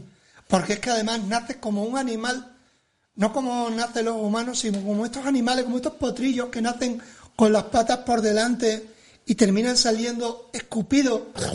Sí, terminan escupidos. Pues esto es lo mismo. ¿Cómo sale, cómo se quita la ropa, que en este caso es como cuando un potro, yo sigo con el potro, se rompe la bolsa? Pues cómo se quita la ropa que es su bolsa y, y lleva otra bolsa detrás. Y lleva un detalle que es que, ¿qué es? La bolsa. ¿Qué lleva un niño cuando nace? Pañales. No, cuando nace. cuando un niño recién nacido sale de la madre Cordón- que lleva, que lleva dentro de umbilical. él. Un cordón umbilical, efectivamente. Y re, y que le esa- une a y la Andy- vida, eso iba a Y. Andy lleva un cordón umbilical que es la cuerda que le pidió de los dos metros en A una la bolsa, bolsa. donde lleva la- los libros que los libros reales Os papéis, os los papeles papéis. de todas las operaciones que ha hecho el alcaide Porque ya se ha visto en esta imagen, antes de esta imagen, ya se ha visto como cuando le dice, "Ch, eh, terminando, que nos vamos. Se ha visto cómo se ha metido el libro real en, en la espalda y le ha dado el falso al, al Y, alcaide. y termino la frase que dije antes porque el libro real lo cambió por la Biblia, que era lo que él tenía en su, en su celda, y cuando el alcalde lo abre, pone una nota. Tenía usted razón, en ella encontraremos la salvación y dentro de la Biblia tenía hecho el hueco entre las páginas con la forma del ladrillo, del martillo, de martillo gema, completamente desgastado del que no queda casi nada, porque la policía lo encuentra y no queda absolutamente nada del martillo, pues lo tiene comido. Y él, todo esto se ha metido, como nos cuenta Red, con los zapatos del alcalde puestos. Desde que sale de estar con el alcalde hasta que entra a su celda y no se da cuenta nadie porque Nadie. quién coño le mira los pies a un preso a un preso. Sin estar en el baño. También va, con- también va contando, también va contando cómo, cómo, ese cómo liberaba la, la tierra de- a través de los bolsillos, por los Sí. pantalones. Eso está, está claro, eso ya lo hemos visto nosotros antes, ¿no? La gran evasión. En la gran No, evasión. y- y en la fuga de Alcatraz. En la fuga de Alcatraz También. también. ¿Cómo, cómo, cómo Andy se le ocurrió hacer el túnel? Que fue porque estaba grabando, Y en Prison Break también. estaba grabando su nombre o, o alguna, algo, algo. Sí, sí. Y, y con, el, con el martillo en la pared y Se trajo media y- pared. hizo y se cayó un trozo muy grande como, como de, de cemento, ¿no? De lo que, el que recubría la, la- la celda. Entonces se dio cuenta, como él sabe de minerales, se dio cuenta de que mm, la pared está, constru- está construida, pero tiene un- unos materiales muy blandos. Y por eso con el martillo empieza a hacer su hoyito, pum, pum, pum, pum, y se pega 19 años haciendo... Lo que le un sobraba túnel- era tiempo. Un túnel que realmente el túnel no es que sea un túnel enormemente grande, sino lo que pasa es que el túnel llevaba, eh, es un túnel relativamente corto, donde le lleva a un sitio que es la parte interior de la, de la cárcel, donde están las tuberías, donde están... Las tripas, las tripas de... Claro, las tuberías, las canalizaciones de agua y todo ese tipo de cosas. Y después eh, él ya se- sabía que la canalización de la más grande que hay, que es por la que podría cavar, ca- cavar, no, caber él, es la de aguas fecales. Y muy, y muy bueno cuando ya va por todos los bancos recogiendo toda la pasta con su pasaporte, su documentación y en el último ya le dice, ¿puede usted mandar esto por correo al último director del banco con la, con la asistente? Y le decía, "Oh, vamos a echarle de menos, ¿eh? Tenga usted dinero. ¿Puede usted mandarme esto por correo, hombre? Claro que sí. Y eso iba directamente al periódico que lo publica a la mañana siguiente, se ve a esa hilera de coches policíacos llegar a la cárcel, detienen al, al capitán que se mea literalmente encima y llora como una niña, según dice Red, porque no lo vemos, y van a detener al alcalde, al alcaide, pero no pueden. Pues cuando llegan ya, el alcaide los vio, sacó la pipa, yo creía, digo, este se va liatero, y nada más que te diga uno, pero que se lo da él. Y se da en la cabeza el bicho, ¿eh? Se ¿Cómo, lo da. cómo acierta, eh? Sí, sí. Se lo da bien. Y ya entra, entra en la revisión de red. Sí, porque después de eso nos queda un red solitario, esperando a que, a que su reinserción sea aceptada por el tribunal y le permita liberarse, ¿no? Al final es sincero con el tribunal, que en vez de, como otras veces, intentar decir lo que quiere escuchar, eh, le dice mm, la verdad. Claro, porque le dice, está usted reinsertado, y dice, pero reinsertado Res- como yo creo, como crees tú. Como crees tú, exactamente. Es liberado y es enviado al mismo piso que habitó Brooks, eh, que es el que ve, mm, Brooks was here, ves el, el texto que dejó este hombre. Pero en vez de desesperarse y ahorcarse como hizo este, recuerda lo que le dijo Andy sobre el prado, el muro de piedra y lo que había allí escondido. ¿Y qué encuentran allí, Mary? Pues encuentra, él lo que encuentra eh, es una caja de dinero, que por cierto, eh, lo que hace es que eh, mm, pone una silla antes, que también nos pasa una cosa parecida con lo de Andy, pone una silla y pensamos que va a hacer lo mismo, aunque se va a colgar igual que hizo Brooks. Es verdad, lo, es que verdad. hizo- lo que hace es abrir una navaja y pone Red estuvo aquí también. Y también. Y, Red también. Cierra la, la navaja y se, Se pi- pira. y se pira, ¿no? Y sabe que ya está quebrantando la libertad condicional, porque está fuera de... Pero, pero dice, bueno, la quebranto, Claro, dice, está fuera, está, se ¿y va qué? fu- fuera ¿quién se va a acordar? ¿Quién se va a acordar de mí? Y es lo que dice él, dice, nadie iba a verme y ni nadie, se iba a preocupar por mí. Entonces se dirige hacia el prado que le nombró Andy y en el muro de piedra famoso donde está, encuentra esa piedra que le dijo característica, la levanta y donde lo que hay es una caja donde está una cantidad de dinero y la dirección donde se encuentra Andy. No, dirección no, le dice, ¿recuerdas el nombre del pueblo? Claro, porque Andy lo que ha hecho ha sido que ha pasado, como ya ha contado Guillermo, él ha recogido el dinero y todo eso, ha pasado por allí, ha dejado la piedra, ha dejado la piedra, ha dejado la caja y ha puesto la piedra para que la, encuentre, porque eso ya lo tenía él planeado. Por eso digo que la película es que es una película que cuando tú la vas, cuando vas, vas- viendo ya todo lo que ha pasado al final, cada vez te va gustando y marav- maravillando más y sobre todo conociendo el gran intelecto que tenía Andy, ¿no? Entonces ha dejado una piedra allí, el otro la levanta, coge la caja y ve que dice, y le, le está diciendo que, dónde está, y le recuerda el pueblo, le recuerda el- eh, al borde de la playa y no sé qué. Y entonces el otro ya sabe lo que tiene que hacer. Un hotel, un hotel era, ¿no? Sí, él decía que quería eh, eh, comprar un hotel, que seguramente necesitaría alguien para llevarlo, que compraría una barca, le restauraría y llevaría a sus clientes a dar y a pescar vueltas en barca. Bueno, pues y después de todo esto, Red llega a Ciguatanejo y mm, se ve el plano este en el que se ve cómo, cómo sale la playa Red y cómo ve al fondo a su amigo encima de una barca que está arreglándola. Y eh, el plano es cuando se hace el plano este cenital, ¿no? Se ven cómo se acaban, se juntan, se acaban abrazando, ¿no? Y, y se ve, pues acaba la película con los, con los dos amigos abrazados desde un plano aéreo, ¿no? La verdad es que es una película que cuando terminas de verla te deja una sensación de, disfrute, sobre todo por el, por el giro final, ¿no? Eh, Es, eso, es una película que además que no envejece, que es cierto que el primer visionado evidentemente es el mejor porque cuando tú la primera vez que ves, ves todo el tema, ves cómo se ha fugado Andy, luego en los flashbacks, cómo lo, cómo lo ha planeado. Y sobre todo el final, ¿no? Ese final, encontrándose dos amigos íntimos que se vuelven a encontrar, que se, que se abrazan. Y con esa mirada de satisfecho de nuevo de Andy cuando ve a Red. Como diciéndole, al final te dije que lo iba a hacer, lo hice. Te he vuelto a regalar la libertad. Le ha regalado por tercera o última vez la libertad. Oye, y digo yo, que a estas alturas ya de la, del, del programa, Sí. ¿Qué opinará el puntillitas de esta Bueno, peli? con lo bien que íbamos. Pero hombre. vamos a ver, estamos hablando, tío, de sentimientos, de, de ternura, de... de, de- Y de- mete una persona que no tiene sentimientos porque es demasiado joven para verlo desarrollado. No, además. tiene sentimiento ni nada, y viene aquí a cuchillar la película, verá, llámalo, ya- a ver, a ver, a ver, a ver qué dice. Merino, ¿tú tienes alguna duda por, por saber, tienes curiosidad por saber qué puede opinar el puntillita de esta película? Nada, yo ninguna. Yo me levanto con dudas y me acuesto con dudas. Yo me he levantado con 200 millones de dudas hoy y una no era esa. Ni yo tampoco. Bueno, a ver, puntillitas. Puntillita, puntillita, puntillita, puntillita. Bueno, bueno, chicos, volvemos a Solos en Casa y vuelvo con una opinión impopular. Porque menudo tostón de película es cadena perpetua, lo siento. Y me explico, porque no voy a deciros cuál es una buena película o cuál es mala y si esta lo es o no lo es. Porque os voy a hablar de mi opinión y el por qué. Porque yo veo cine para entretenerme, para disfrutar, por- me gusta una peli porque me mantiene en vilo, porque me mantiene pegado al asiento, porque hace que no mire el móvil durante la película, y eso me pasa últimamente mucho, por la que pagaría una entrada de cine. Yo quiero una peli que me transmita a mí, como persona individual. Un mensaje, un sentimiento, una emoción. Puede ser una obra maestra o una bazofia. Pero si me llega o no, esa es la clave para que me guste y para que yo diga, oye, verla, te la recomiendo. Y con cadena perpetua y meto en el mismo saco a una muy del estilo que es la milla verde en ese feeling que me genera. Y lo siento de nuevo otra vez decíroslo, pero es que no me llega ni me engancha por ningún lado.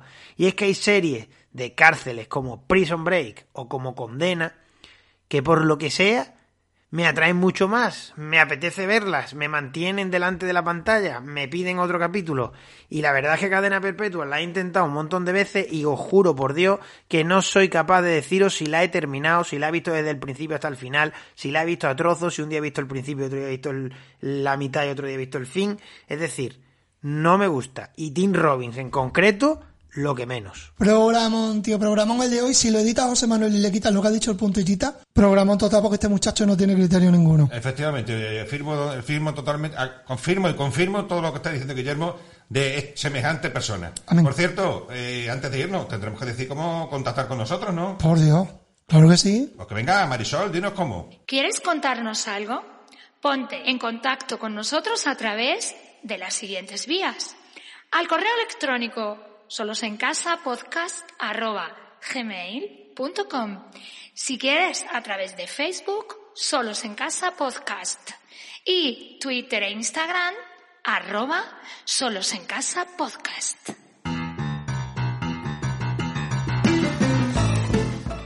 Bueno, pues nos despedimos, queridos oyentes. Hasta aquí nuestro programa de hoy. Oye, espérate un momento, antes de acabar, ¿qué, pasó con los peces pepino? Por lo de los peces pepino va a tener que ser para otra porque está José Manuel aquí. ¿Qué coño hace barriendo? Me está tirando serrín. Me está tirando serrín en los Eh, pies. eh, eh, que así no y nos- barriendo. así no nos casamos, ¿vale? Oiga, oiga. Bilbo, que no quiero verbo. Estás perdiendo clientes. Ya para el siguiente, Merino. Va. No le queremos entretener. Venga, venga, hasta luego, hasta Adiós, luego. amigo. Adiós.